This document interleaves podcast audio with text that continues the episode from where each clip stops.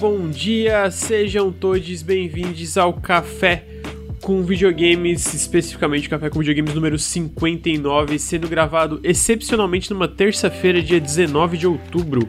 O Café com Videogames, que é o podcast quentinho que traz as notícias quentinhas da indústria, igual esse cafezinho que eu tô tomando, olha só. Estou aqui com meus colegas Ricardo Regis, bom dia, amigo, com essa cara de brabo aí. Bom dia, tô conferindo as anotações, porque quem faz um trabalho sério se prepara, né? Tá certo, tá certíssimo. Porque tem gente que tá aí e não se preparou. Inclusive, eu queria fazer um pedido especial, Lucas. Manda. A gente trabalha, né? Tô aqui para gravar, mas se o indivíduo aí do lado puder não me dirigir a palavra, eu vou agradecer. Tô sabendo, não, hoje eu vou ser o conciliador de classes aqui. é... Então, obrigado, amigo, pelo sua, seu parecer nesse, nessa terça-feira. Aqui tá friozinho, então não se está. Ah, tá friozinho é... no Rio. Tá, então, então nessa terça-feira fria, fria como a relação dos meus dois amigos. Henrique Antero, bom dia. Bom dia, Lucas, tudo bem, meu querido? Como é que você tá, amigo? Tá mais calmo? Eu, eu tô bem, cara. Eu tive bastante tempo para refletir essa noite, né? Fazer autocrítica. E eu queria deixar esse pedido pro meu amigo Ricardo, né? Falar pro meu amigo Ricardo que a gente deveria voltar a se unir contra o game de esquerda. O game de esquerda tá abrindo as asinhas aí, e aí ele fica aí, ó. Quando eu critico o Ricardo, ele vai lá e critica o Ricardo.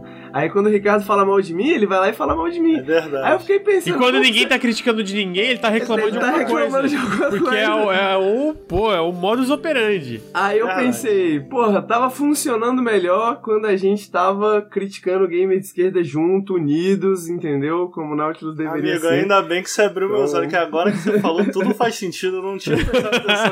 Realmente, quando eu falo mal do Henrique, ele é. Henrique é foda. E quando o Henrique fala mal de mim, ele é o Ricardo. É, exatamente. Era nisso que, eu fiquei Que pensando isso, até a noite, né? Eu fiquei pensando, pô, brigar com o Ricardo Caralho. tudo bem, mas, pô, os outros se aproveitar disso, não dá, não dá. Então tá aí, gamer de esquerda, polêmicas, intriga, muito Back for Blood. Eu sou o seu host, Lucas Avadil, neste Café com Videogames. E antes da gente entrar nas notícias, eu tenho recadinhos, os recadinhos de sempre. Posso dar os recadinhos ou você tem algum recado antes dos meus recados, Ricardo? Não, fica à vontade, velho. Então tá. É, queria lembrar que o Nautilus é financiado coletivamente, então se vocês curtem o nosso trabalho, considerem apoiar em apoia.se barra Nautilus ou picpay.me barra canal Nautilus. Todo o apoio faz muita diferença, muita diferença mesmo. Então apoiem lá, a gente faz sorteios, a gente é, faz papéis de parede, tem newsletter, tem várias coisinhas legais para quem apoia o Nautilus, além de vocês dar a possibilidade de a gente continuar trampando nesse projeto. É, se você está escutando ao vivo esse podcast, muito obrigado por estar aqui conosco terça-feira de manhã. Mas fica o meu convite também para assinar os nossos feeds de podcast ou seguir o nosso canal secundário, que é Nautilus TV, youtube.com.br Nautilus TV, que a gente posta todos os podcasts, tanto no feed como nesse canal secundário do YouTube. Então sigam a gente lá para escutar lá. E se vocês escutarem no feed também, no iTunes, alguma coisa, deixem um review. Falem lá, pô, esse podcast é top, só briga, mas é top. É, E se você está no feed, fica meu convite para vir aqui em twitch.tv barra Nautilus Link e seguir o Nautilus. A gente faz live basicamente todos os dias. Tem dois podcasts por semana e tem várias outras coisinhas que a gente faz. Hoje eu e o Henrique vamos jo- jogar joguinho de luta de, da Nickelodeon. Então olha aí, tem, tem sempre coisa diferenciada acontecendo nesse canal. Ah, sigam o Nautilus no Instagram também, instagram, instagram.com.br nautiluslink, o nosso arroba lá é é nautiluslink, a gente tá fazendo postagem quase todos os dias, tá bem legal e ajuda muito a gente vocês seguindo a gente lá. E por fim, mas não menos importante, esse podcast é um oferecimento da Promobit. A Promobit é um site de, de, de promoções onde eles apontam descontos que existem em vários outros sites da internet. Eles são um site excelente, estão patrocinando a gente nesse final de ano. É, basicamente, você pode se registrar lá. E você pode botar. Se você dar exclamação agora, exclamação Promobit no chat, você vai ter um link que vai levar você diretamente para o aplicativo no celular, que é, o, que é o, um aplicativo muito bom, onde basicamente você quer um Xbox Series S ou X. Você bota lá, e aí o bota lá na sua lista de desejo dentro do aplicativo e assim que entrar em desconto em alguma loja, o Promobit vai te dar uma notificação. Você tá Não, procurando amigo, você tá ensinando errado. Olha só. Então conta pra mim. Dá Ricardo. licença. O Promobit é um aplicativo de promoção, por isso que se chama promo, né? Promoção. Lá tem de tudo. Não tem só videogame. A gente sabe Eu ia tá chegar lá, eu ia chegar lá. Você tá se enrolando, tá se enrolando. Mandou a galera baixar Eu o acho que assim, bagulho. amigo, você quer interromper e falar, Antes faz de direto ao ponto, não enrola. Não Antes rola. de explicar, entendeu? Tô ensinando, o pessoal, o chat tá engajando, ó, entendeu? Promobit final de ano aí, o que que o Henrique tá aí? Nada. O Henrique é bobo, cara. Entendeu, chat? Ó, Promobit, final de ano tá chegando aí. Sabia que novembro é meu aniversário, Lucas? Sabia. Ou não? Parabéns. Novembro é meu aniversário.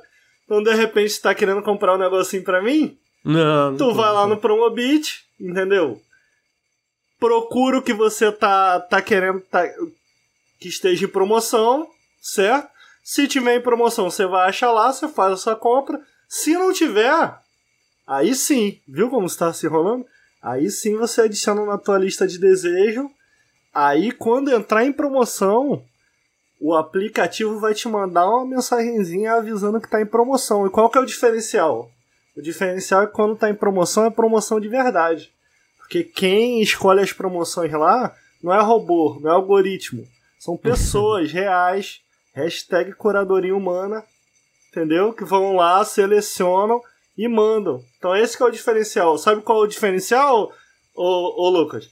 É porque eu uso o aplicativo, entendeu? Eu É, eu uso, uso também, eu amigo. aprovo.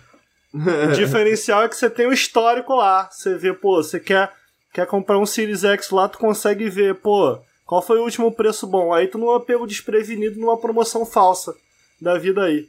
Então, ó, Promobit, pessoal que tá aí na, na live, pode apontar o celular e ir pro link direto pelo QR Code. Pessoal que tá só ouvindo a gente, assistindo pelo Nautilus TV aí, dá uma olhada no link da descrição.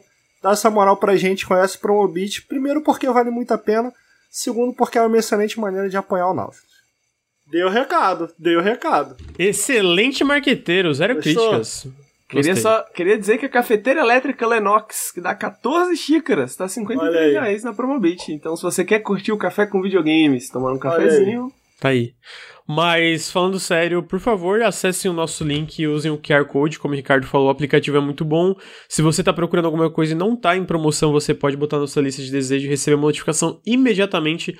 E eu cito o console como exemplo, porque eu sei que é uma coisa que tá. é, não tá muito em estoque ultimamente, tá difícil de achar. Verdade.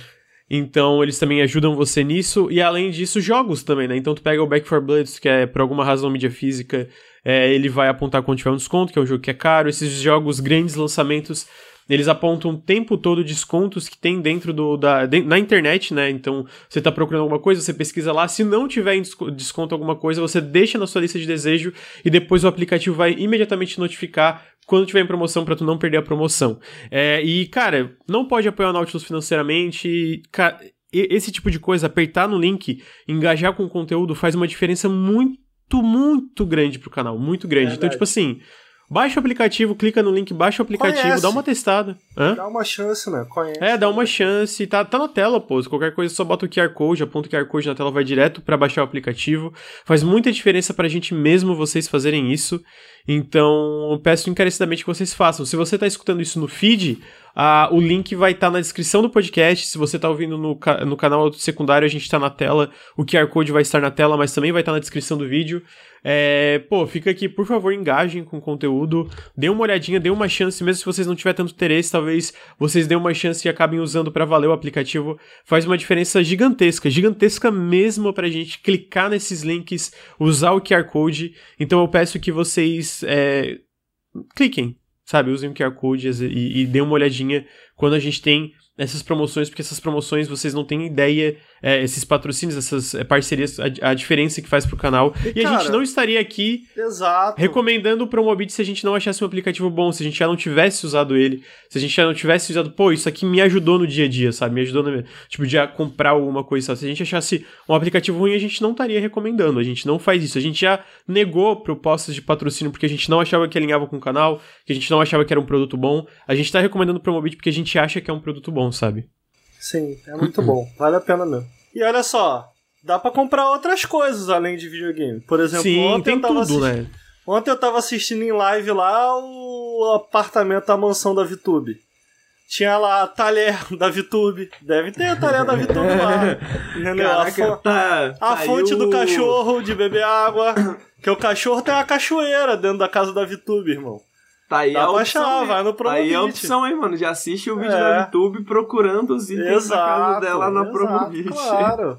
É, o jovem engajado faz isso. Então, Promobit, muito obrigado, Promobit, pelo patrocínio e vamos às notícias. Hoje a gente tem uma pauta um pouco menos recheada, porque não teve muita notícia ultimamente. A gente tá chegando no final de ano, é, eventualmente com os eventos de final do. De fin... Desculpa, de final de ano.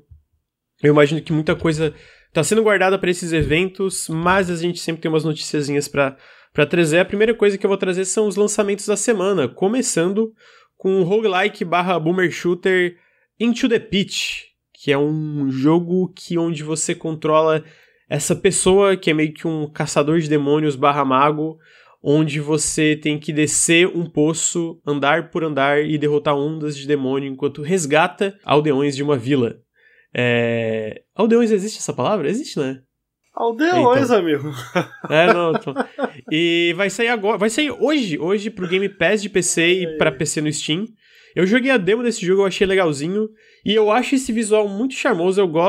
eu não sei se esse o Ricardo gosta, porque eu sei que ele tem, às vezes, uma coisa com esse visual meio retrô de FPS.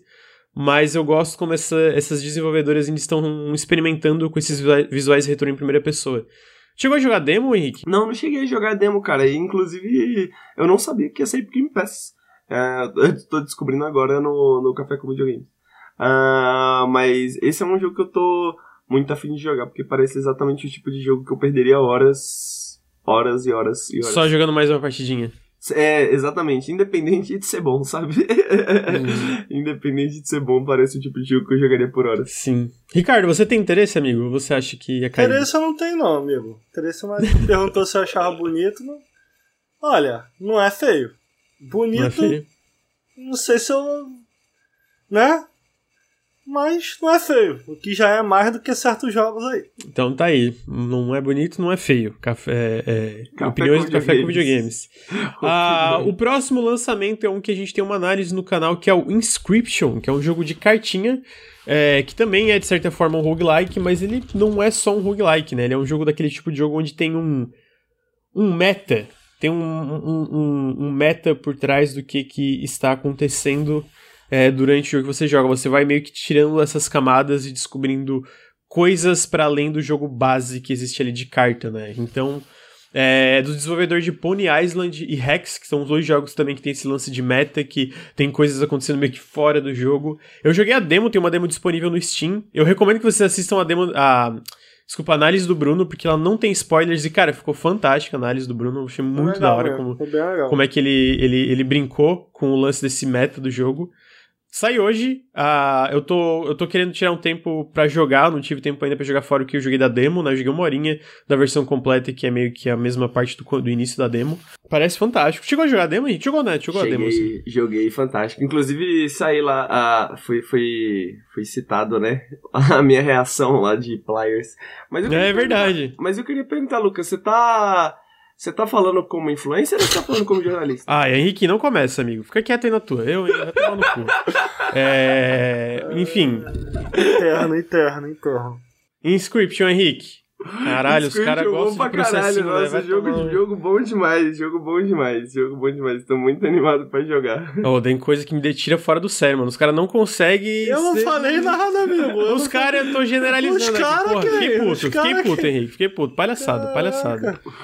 Eu, hein? Sem noção do caralho, mano. Eu, hein? É, They Always Run é o próximo, que é um meio que. Não, não um, um, cinematic platformer, é um jogo de ação 2D, onde o seu personagem tem vários braços. Vários braços e mete a Caralho. porrada em todo mundo. Eu joguei a demo desse jogo, É e eu maneiro. achei ela bem divertidinha. Tipo, com- é- ele é um pouco automático, ele é muito sobre Nossa, parry, chama, né? mas é, é, é bem bonitinho. Eu, eu acho que a arte ela tem um. Eu não sei exatamente o que é da arte que é diferente. Ele tem uma pegada artística diferente que eu achei legal. E eu achei a demo interessante. Eu quero jogar o jogo completo. Parece que vai em lugares legais, os cenários e, e, e- e a porra toda. Tem uma carinha de jogo que talvez você gostaria, Ricardo. Ah, tem cara de jogo ruim. Tem cara de jogo ruim, tu acha, amigo? Achei- Esse jogo, é, esse jogo é gostosinho, é estranhamente Tá como- bonito, tá bonito, mas não sei. É estranho o fato de que esse terceiro braço funciona. Não assim, tem assim. vento, né? Olha lá. O, o cenário lá atrás estático pra caramba. Não sei, não, não, me- não me atraiu não, desculpa. Tudo bem, amigo, não tem problema. Você tem o direito de não gostar das coisas. Ah, o próximo lançamento é um jogo chamado Disciples Liberation, que eu postei, botei aqui só porque tá na lista, mas eu não conheço. É um jogo tático de RPG. Ah, não sei se vocês têm alguma coisa pra falar sobre ele. Eu tenho, mas é pra você. Se você for me dar esporro, Não, pode falar. quer dizer, falar. sobre ele eu não O Henrique não. mereceu esporro, ele sabe disso. Sobre ele eu não tenho não, sobre outra coisa eu tenho pra falar. Depende também. Pensa bem. Eu tô assim, ó. Hoje eu tô com o pavio curto. Porra, o cara tá falando ali negócio que me deixa puto. Que que, que que é um jogo de Game Pass? Não pode aparecer a carinha de jogo Ah, de é. Game Pass. É, Que é isso? bobice, é Que bobice. que é É isso? bobice. é Back for bobice. Blood acabou de sair. Que que é jogo de. Ah, dá licença. Quer me irritar? Fala um bagulho desse no chat, irmão. Ó, eu, eu acho que é uma parada meio. Eu tava Ah. vendo faz um tempo alguns desenvolvedores no Twitter falando. Tipo, não tem como agradar, né? É tipo, sempre tem. tem. alguma forma de diminuir o jogo, tem. né? Tipo, ah, carinha de jogo de Game Pass, etc. Caralho. E é, é, é meio. eu- talvez não venha de um lugar ruim, mas é zoado. Eu acho zoado também, acho caído. Ah, pelo amor de Deus. Pô. Só isso aí. Obrigado pelo espaço. Obrigado. Então tá, Disciples Liberation. Ah, depois é um jogo que vai sair dia 21. O Echo Generation RPG ah, por turnos que tem uma estética em voxel. Ele é tudo em voxel e tem uma direção de arte muito bonita. Muito foda. E ele parece meio inspirado numa vibe meio Stranger Things, onde são tipo. cri- São crianças explorando coisas que são muito mais. é, creepy do que aparentam inicialmente, assim, né? Que o jogo começa. é, tu joga a demo lá atrás, ele começa de uma forma descompromissada, e de repente tem uns bichos estranhos e sangue num lugar. Mas aí, e aí é, tu vai. É em turno o combate, é isso? É um combate por turno? É um combate por turno onde tu aperta botões em certos momentos. Sabe aqueles, aqueles combate tipo meio. onde tem minigames no combate por turno que se tu acerta o minigame tu dá, tu dá mais dano?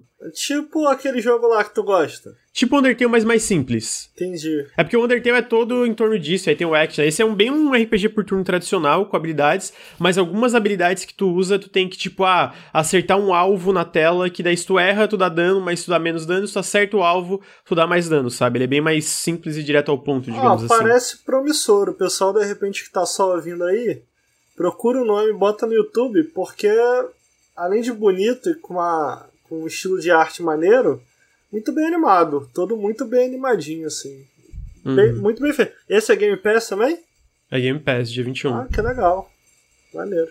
Ah, então tá aí, Echo Generation e por fim é o The Dark Pictures Anthology essa semana House of Ashes, que é aquele jogo episódico publicado pela Namco Bandai e desenvolvido pelos caras do Until Dawn, talvez eles sejam mais famosos por isso.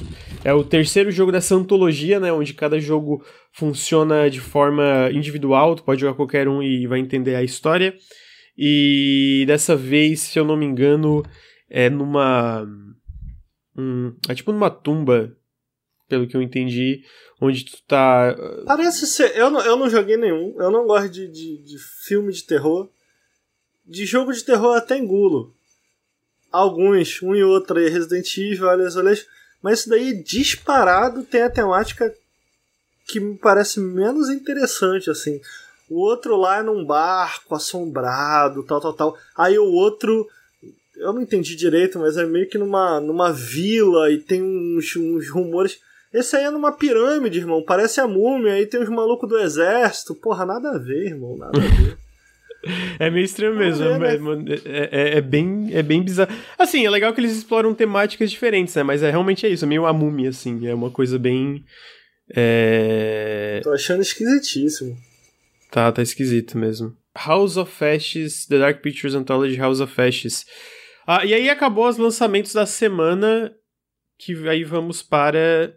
Deixa eu ver. Ah, tá, as notícias que a gente começa com uma notícia muito boa, que é a notícia que It Takes Two vendeu 3 milhões de cópias. Olha aí. Porra, coisa pra caralho. Pô. Ou seja, 6 milhões de jogadores. 6 milhões de jogadores, porque tem o lance do, do, do Fend Pass lá, né? Caraca, isso é bastante coisa, né? 3 milhões? 3 milhões é coisa pra caralho. Porra, e tipo assim, foi tu, muito bem. Não que o jogo tenha sido é, barato, mas ele tá no, naquele, naquele label da EA que é o EA Originals, ele não tem um custo de um, sei lá, um Battlefield, essas paradas da vida, né? Então, Ele não foi fosse essa 60 dólares, né? Ele é 40, é isso? Você sabe? Cara, eu não tenho certeza, deixa eu olhar aqui no Steam. bem que tinha localização meio Eu acho que ele não é um jogo de 60 dólares, não, tenho certeza. Mas, pô, de qualquer forma, essa notícia me deixa muito feliz, cara. Joguei muita coisa esse ano, né? Tá chegando aí o final do ano, tem que processar ainda muita coisa, mas quase certeza, quase certeza que é o melhor jogo do ano até agora. E era um jogo, pô, que dava pra. exilava, assim, carinho e, e, e, e cuidado mesmo. E eu fiquei muito na dúvida se. Pô, será que isso aqui vende? Será que as pessoas estão interessadas por ele? E, pô, muito legal ver que sim, as pessoas se interessaram Sim, por esse uhum. jogo e tal. Porque é uma proposta. Pô, é foda. É, é uma, é uma proposta que no papel me parece chamativa, mas a gente nunca sabe, né? A gente nunca sabe. Sim. Então, eu tô feliz, cara. Eu tô feliz não pela EA, eu tô feliz por, por, Ah, um mas é bom esse. eles porque dentro desse, é, dentro dessa label EA Originals, é, eles mantêm a IP, a IP do It Takes Two não é da EA, é do pessoal da Haze Light, né?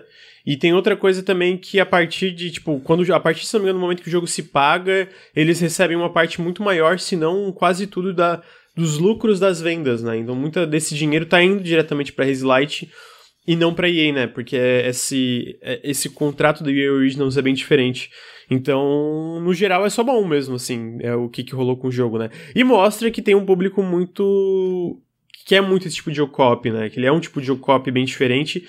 E eu acho que outra coisa que ajudou, que é esse exatamente esse lance que o Rick falou do, do, do, do, do Friend Pass, né? Que, tipo, tu compra e tu pode jogar com uma pessoa online sem outra pessoa ter que comprar. Porque é foda duas pessoas comprar um jogo, sei lá, aqui no Brasil ou qualquer outro lugar, né? É porque é importante ressaltar que o jogo não tem modo single. Não tem como tu jogar ele sozinho. A única maneira de jogar esse jogo é em cooperativo. E tipo, o jogo. O jogo. A, a gente tem uma análise dele, não tem, Lucas? No Nautilus? Ou não? Tem, tem uma análise dele no Nautilus, o, do Bruno. Do Bruno, né? É, o jogo, Uhum. ele. Ele, por conta disso, ele se permite muito brincar com isso, sabe? E Eu acho que. Eu realmente acho que é um dos melhores jogos cooperativos que saíram nos últimos anos aí. Especialmente um jogo é, cooperativo de história, assim, da, da- na- no formato dele, sabe? Uhum. A gente teve muita coisa saindo aí nos últimos anos, especialmente ali na época do 360. Quase tudo que saía ali no 360 pro Xbox era cooperativo, a gente teve muito shooter, Resident Evil, essas coisas.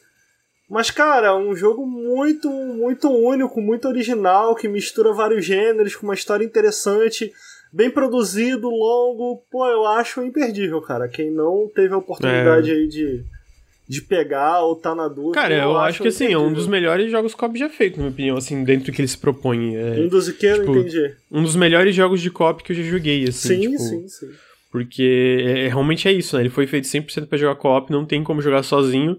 E, e nesse tipo de jogo, que é esse jogo que nem tu falou, né? Que conta uma história de plataforma barra aventura, não tem nenhum jogo que faz o que ele faz exatamente, né? Que eu E lembro. Eu, eu acho muito foda como ele se permite, ele se diverte, sabe? Com isso, do tipo, é um jogo cooperativo, é, é, ele explora, cada fase ele explora uma mecânica diferente para vocês cooperarem de, de uma maneira única e sempre interligado com história. Eu acho um jogo muito inteligente, muito inteligente.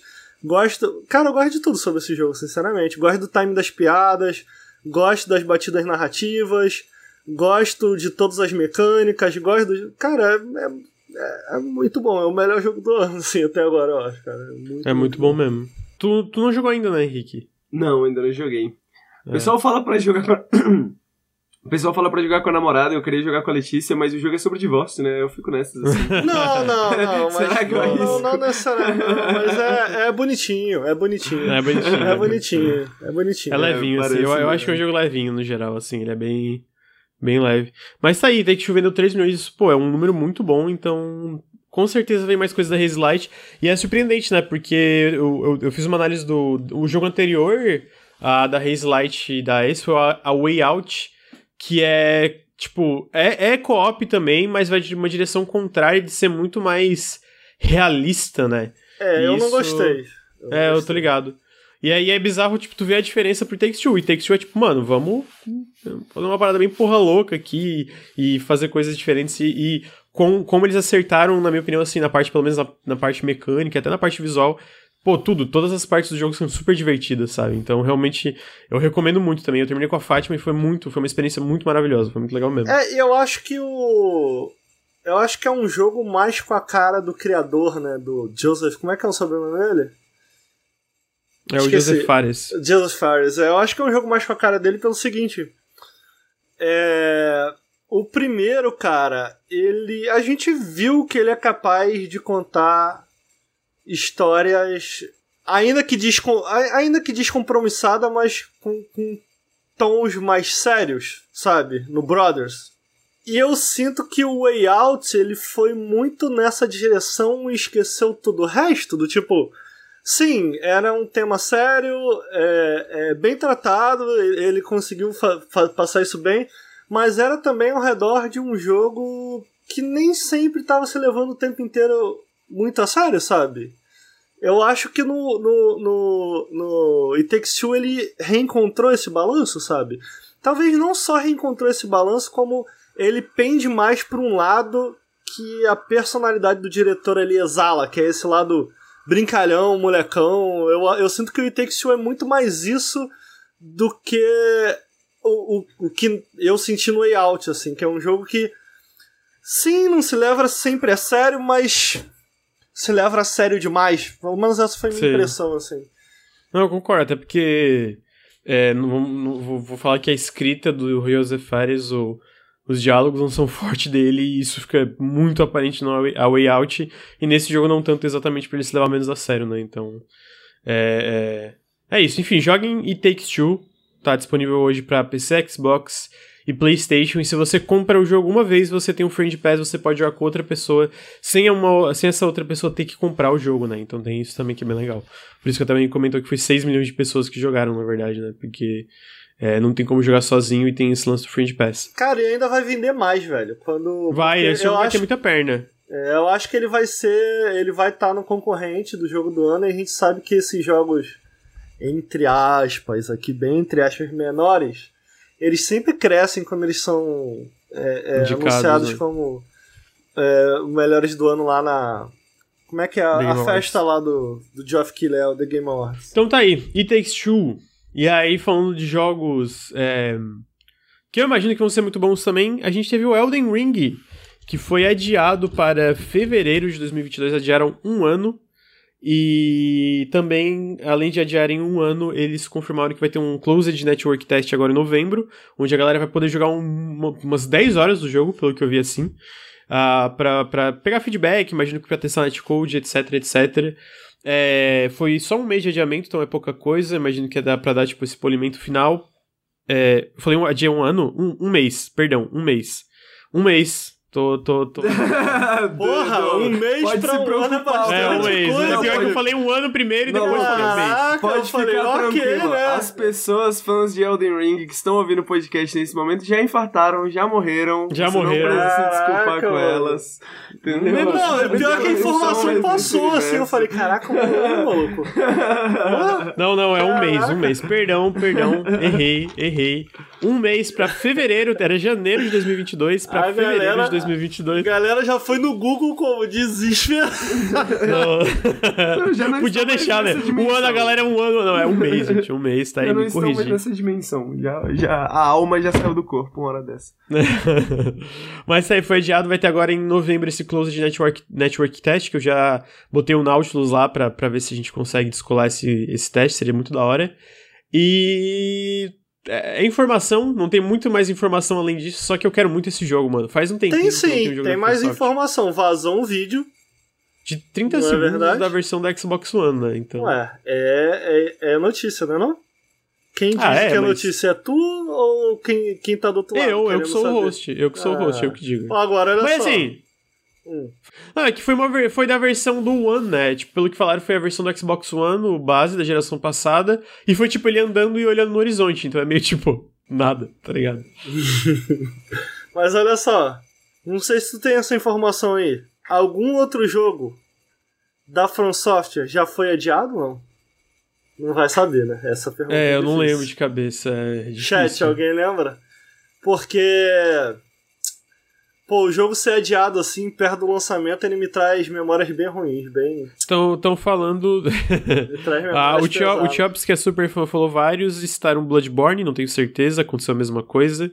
E falaram que no geral sempre adia um pouco. Ó, o Bloodborne foi um mês também. E tem também que é, a gente tá nesse então... período transicional de gerações, né? Então... É porque olha só, muita plataforma. Não sei se a From Software já lançou algum jogo para tantas plataformas ao mesmo tempo. E dessa vez um jogo de mundo aberto. E eu é, fico curioso que geralmente os jogos da From Software, eu acho que na medida do possível, eles são bem polidos, eu acho, né? Uhum. Não sei se vocês concordam. São, e aí eu fico meio, porra, e aí, como é que vai ser com Elden Ring? Vamos ver, né? É, eu, eu, eu tenho esperança. É assim, a minha esperança. Eles nunca eu, tão grandes também, né? Eles nunca, é. eles nunca foram tão bons, né? Digamos assim, né? Então. É, é... e eu tenho a impressão. Desculpa, Henrique, termina. Não, perdão. imagina, era só isso mesmo. Uhum. Não, é que eu ia falar que é, eu, eu, eu ficaria mais cético, mas vai ter esse close de network test, que é tipo 10 horas de jogo para tu jogar. Eu acho que se o jogo tivesse numa condição problemática, é não teria esse teste, tá ligado? Então eu imagino que realmente é para dar. É, para dar, tipo. Tentar arrumar um desastre, tipo, trem pegando fogo, que, foi nem, que nem foi o caso do Cyberpunk lá atrás. Eu acho que se eles estão liberando para muita gente, que sempre acontece com esse Closed Network Test, é porque o jogo tá num estado bom já, sabe? Eles só querem, tipo, dar talvez esse toque final e até pegar o próprio feedback desse Network Test na parte do netcode, etc para lançar o jogo bem redondinho em fevereiro de 2022, né? É, o Cyberpunk não podia nem gravar, né? É, não podia gravar footage da versão de PlayStation Xbox e tal, então. É, tem, essa, tem umas diferenças aí. Mas tá aí, Elden Ring, Elden, Elden Ring, estamos quase em um novo lançamento da From Software. Vem aí, vem aí todos os hot takes que sempre vêm junto com o lançamento da From Software. É, em seguida, a gente teve as novidades da DC, DC Fandome, que é o evento da DC sobre muitas coisas de, de filme e HQ, mas também ultimamente tem de jogos. E a primeira coisa foi que a gente teve um trailer do Esquadrão Suicida da Rocksteady Games, que para quem não lembra, Rocksteady é o pessoal do é, do Batman da série Batman Arkham. E a gente teve o primeiro trailer in engine do jogo e eu gostei do. Não sei se vocês chegaram a assistir. Assisti, lógico. Eu achei bem legalzinho. Eu, eu, gostei do design dos personagens. Achei bonito. Eu acho que isso não tava muito em questão, porque a Rocksteady, tu pega hoje o Arkham Knight, é, eu ainda pô, acho ele um jogo absurdo de bonito. É. Agora ainda fica sempre o X da. A grande questão é que ele é um jogo co-op onde você ou pode jogar sozinho e alternar entre os personagens, ou jogar com, quatro, é, com três amigos ali, quatro pessoas, né? Então essa que fica a grande questão de como vai funcionar o jogo, porque a gente ainda não teve gameplay, né? Agora, tá muito bem feito, né? Eu achei a, a parte visual do jogo muito top, assim, muito, muito da hora mesmo. É, eu acho que o que me chamou a atenção aí. É, ainda não mostraram nada de gameplay, né? A gente ainda não viu nada de gameplay. A parte de narrativa, porque os dois. A gente vai falar do outro, né? Mas os dois, três jogos que eles mostraram foi só a parte narrativa. E, cara, não dá para dizer muita coisa além de estar bem feito, sabe? O que eu acho que, pelo menos pra mim, é meio que esperado por um AAA. Agora, sabe o que me assusta de verdade nessa história toda? Qual? Porra, cara. Porra, presta atenção, ouve, ouve o que eu vou te falar agora. Faz 10 anos que saiu o Batman Arkham, mano. O, o, é qual que é o último? Mas não, o Siri, né? O Siri saiu, faz 10 anos que saiu o Siri, não é o Knight. O Knight saiu em. Ah, não é o, o Knight não foi 10 anos. Não, o Night É, é sim, amigo, não é não? Tô falando Não, é o City, é o City que saiu. O Arkham Knight saiu em 2015, fazem seis anos. Ah, pô, menos mal. O que é um tempo bastante eu também, no, mas... Eu vi o... no Twitter, eu levei um susto, que eles postaram lá, né? Não, é que de, falei, de fato faz, faz 10 anos do Arkham City mesmo. É, eu fiquei, caraca, faz 10 anos que eles lançaram o último jogo. O que, que aconteceu com esses caras, velho? Por que tanto tempo pra fazer outro jogo? Mas então uhum. é o City que fez 10 anos. É, o, o City. O, o, Night, é, o Night faz 6, aí depois teve um VR ainda, uns DLCs. Então, sabe, faz uns 6, 5 anos. E aí, tu pega que esse jogo parece que vai ser aqueles AAA, bem AAA, né? Bem expansivo e tal. 5 anos não é tão chocante assim, né? Fica Sim, menos. É verdade. Agora, olha só. A ideia eu acho divertida. Não, nada, não é nada muito original mas tu, tu controla o Esquadrão Suicida e tu tem que matar a Liga da Justiça que tá, pelo que eu entendi, sendo controlada pelo Brainiac, sei lá. Pô, a ideia me parece divertida, entendeu? Tipo, de. Me passa um rolê meio God of War 3, tá ligado? Tipo, o jogo inteiro vai ser tu enfrentando os deuses e matando deus após deus e as boss battles são iradas, sabe? É, eu gosto da ideia. Eu gosto da ideia, mas não do ponto de vista narrativo, mas porque rende. Rende um bom videogame. Rende um, rende bom, bom, videogame. videogame. É. Rende um bom videogame. Ah, eu tô bem curioso. Eu acho que, pô, tem potencial. Eu. eu... A, galera, a, galera vê co-op e já fica super na defensiva, né? Eu não sou bem assim, eu adoro co-op, então é, tô, tô curioso, tô curioso de como o co-op vai funcionar. E eu acho que, tipo, o que a gente viu dessa, dessa cutscene, pra mim já mostra um jogo, sei lá, Posso estar viajando aqui, tá? Mas tu compara, por exemplo, com outro jogo, uma outra coisa que é o Vingadores, já para mim já mostra uma coisa aqui que parece muito mais polido e tem. Você acha, amigo? Porque se tu pega só as cutscenes do Vingadores, é bem feito, cara. Não é mal feito, não. Só não, do é, fato, top. É, não, é porque o, o, review original do Vingadores eu achei caído, sabe? E os dois reviews desse jogo eu achei legal. Eu, eu acho que a diferença para mim tá aí, sabe? Tipo, e tudo bem que daí a diferença é que o review do Vingadores já teve gameplay, né? Então tem, tem isso também. Mas pode ser pelo fato que eu boto mais fé na, na Rocksteady também do que na, na Crystal é, Dynamics. Sim, né? eu também. Eu acho que todo mundo deveria, tá ligado? Os caras são bons, os caras são bons, fizeram bons videogames, assim. Agora, é um, é um, é um estilo, né, bem diferente, novo pra Rocksteady. Eu acho que eu vou imaginar que eles mesmos quiseram pegar isso ao invés de trabalhar no, no Gotham Knights pra. Pô, cara, a gente quer tentar algo novo, algo diferente, é, é, fora do universo do Batman e pá, pá, pá. É, o que eu tenho, o que eu tenho impressão por esse trailer também é que, pelo que eles falaram, é que eu tenho a impressão que esse jogo não é tão um jogo como serviço como a, o pessoal tava supondo no não, review original. Parece, parece ser muito é. mais focado na história, começo, meio e fim, até porque é, o, o, o, objetivo é matar a Liga da Justiça, né? E tu vê a quantidade de cutscene que tem aí, porque tudo isso aí é cutscene, né? Tudo isso aí é, não é o jogo, tipo, não é o jogo rodando no sentido de ser gameplay. É em engine, mas não é gameplay. Então, diferente de algo como Vingadores, que a gente já sabia desde o início que era meio que um jogo como serviço, por causa de coisas como operações e papapá. Esse ele parece ter, seguir a ideia de uma parada com começo, meio e fim, tanto que tu pode jogar ele inteiro em single player e só alternar entre os personagens sozinhos. Eu acho que essas isso, esse tipo de diferença me deixa um pouco menos cético, talvez, com esse projeto também, né? Não. Porque é difícil fazer um jogo, sei lá, pensa um jogo do Esquadrão Suicida, só que um jogo como serviço do Esquadrão Suicida. É bem mais difícil tu fazer, né? Porque aí tem que. É, bem na verdade, tem, acho que tem uma diferença aí, cara. Que é quando eu vi o jogo do Avengers eu fiquei assim, putas. Olha, ó, que, que escolhas horríveis. Vamos fazer um jogo como serviço disso aí. Vai ser uma merda. É, essa foi a minha sensação. Pra esse jogo eu vi, eu fico, puta, tomara que seja bom, velho. Tomara que seja, tipo, eu tô torcendo. Enquanto pro Avengers eu tava meio, putz, isso aí aí vai dar merda. Sacou? É, eu tava, eu, eu tava nisso também. É foda, Ela... é porque, tipo assim, eu, eu, eu, eu te falei, né? Eu, eu, eu, confesso, quando saiu o xCloud, eu joguei uma parte da intro do Avengers pelo xCloud, né? Porque eu não vou baixar 130 GB pra jogar essa porra. E eu tava jogando pelo xCloud que tava funcionando muito bem. E tu falou isso pra mim na época. A intro é bem legal, quando tu, tu pega a Kamala e tá pulando pelos prédios, tá tipo aquela, aquela parte do início bem, ali. Começa bem. Pô, começa super bem. Então, tipo, dá pra ver que tinha uma parada ali, só que, cara, é foda. Jogo como serviço, eu não sou, tipo, contra, ponto, ah, é uma merda. Mas é difícil de fazer. E quando tu bota é um arco de super-herói, cara, é, é, muito difícil não ficar cético, porque a ideia de algo como Vingadores, especialmente algo, o que, que eles estavam querendo fazer com Vingadores, tu vê que tem uma, um, um core narrativo forte, até pelo DNA da Crystal Dynamics, independente se eles contam uma boa história ou não, eles sempre tentaram contar histórias nos jogos deles, né? No Tomb Raider, papapá e, e etc. E aí, meio que não tem esse match, sabe? Dá, dá uma parada ali que não dá muito certo. Hoje tu vê, eu tava lendo uma, umas matérias muito legais de como o Destiny começou a evoluir, contar uma forma contar diferente a história dentro dele, que a galera hoje tá falando que tem uns é arcos é muito, muito legais dentro do Destiny, porque eles meio que adaptaram. Eles falaram, cara, não tem como a gente mostrar um arco narrativo tradicional, com cutscenes e tal, tal, tal, dentro de algum serviço com a estrutura que a gente tá, vamos adaptar. E a galera tá super no hype, porque eles conseguiram adaptar de uma forma muito bem.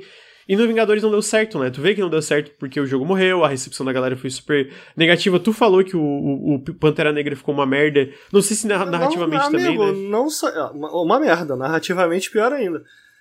É... Eu não sei se você viu recentemente, porque antes do jogo lançar, os desenvolvedores tinham prometido que eles não iam adicionar nenhum tipo de, é, DLC ou microtransação é, paga além de coisas estéticas, né? É estética que fala em português? É, isso é, é tipo. É estética. né? Eu tô conf... é... Sim. E agora eles lançaram é, X microtransações XP. em que tu pode comprar XP, sendo que eles tinham afirmado com todas as palavras que isso não chegaria ao jogo, e agora eles botaram, então, tipo assim, cara, esse jogo é, é um Titanic, irmão. É um Titanic, e segue afundando, e segue afundando. É, realmente. É, não, é à toa que, não é à toa que eu imagino que uma das razões que a Microsoft fechou com a Crystal Dynamics, porque eles têm a parada técnica, tu vê, tipo, o Vingadores também falou. O Vingadores é muito bonito, tem umas cutscenes muito impressionantes que eu tava vendo ali, tipo, jogando no cloud, né? Ele, tipo, não é um jogo mal feito no sentido técnico da parada. Então tu vê que eles têm esse expertise e ainda se mostra no Vingadores. No, no, próprio Tomb Raider, eu não gosto do Rise. Eu não gosto do Rise. Mas ele é um jogo extremamente bonito às vezes, sabe? Rise Sim. of the Tomb Raider e o Tomb Raider de 2013, né? Então, não é à toa que eles fecharam com a Microsoft Perfect Dark. Eu imagino que é um, pra uma parte do estúdio que às vezes tá parada por causa que o Vingadores eles estão, sei lá, tentando acertar o projeto ou decidindo qual vai ser o próximo projeto quando eles fazem essa transição, vai no Perfect Dark. Porque tu vê que, cara, é muito. É, é um jogo que eu não vejo um futuro, sabe? Tipo, não, não, depois do, do, do, Pantera Negra e tal, que, pô, a recepção foi super, super negativa de novo não é difícil ver um futuro pro Vingadores, né? E aí, a, em contrapartida, é, eu acho que eles, que eles estão acertando isso é que, tipo, tem a opção do co-op, tu vai poder jogar co-op, mas ele é um jogo que tu. Eu acho que é isso. Ele é viável de tu jogar sozinho, sem tu se preocupar de, tipo, ah, vou ter que pegar um. um, um boost pack de XP, isso assim. Talvez eu volte daqui um ano e eu fale, eu estava tremendamente errado. Não é o que é. eu tenho impressão pelos trailers, né? Eu, eu é vou ficar decepcionado também se ele for nessa direção. Mas, cara, o que foi, do que foi mostrado até agora, parece promissor. Parece promissor. Isso é inegável. Parece bem promissor. Eu achei, pelo menos. Então tá aí, Henrique. Você tem opiniões sobre Esquadrão Suicida, amigo? Cara, eu tô tentando faz 20 minutos, mas não. não? eu nunca assisti o filme e. Eu nunca nem fui muito fã da DC e. Eu tava só pensando em jogos licenciados, né? Que a gente passou por um um, antigamente jogo licenciado era uma merda, né? Hoje em dia, às vezes, pode até que seja bom, né? Pode até que seja bom. Mas eu acho que eu nunca saí dessa mentalidade, assim, de pô, jogo licenciado, não vou jogar, não, não, não quero, não parece bom. Eu nunca joguei os Batmans, inclusive, né, que vocês estavam comentando. Ah, é muito legal, amigo, é muito é, legal mesmo. Pois é, é dizem muito, falam muito bem do, do, do, dos Batmans, eu nunca Pô, eu gosto de todos, ou mesmo o Knight, que é mais caído, é mais caído, eu não acho que o, o carro funciona tão bem, eu acho que tem coisa demais. Mesmo o Knight eu ainda acho um jogo, tipo, eu recomendaria, eu recomendaria, sabe? Fala, pô, é um jogo legal, joga.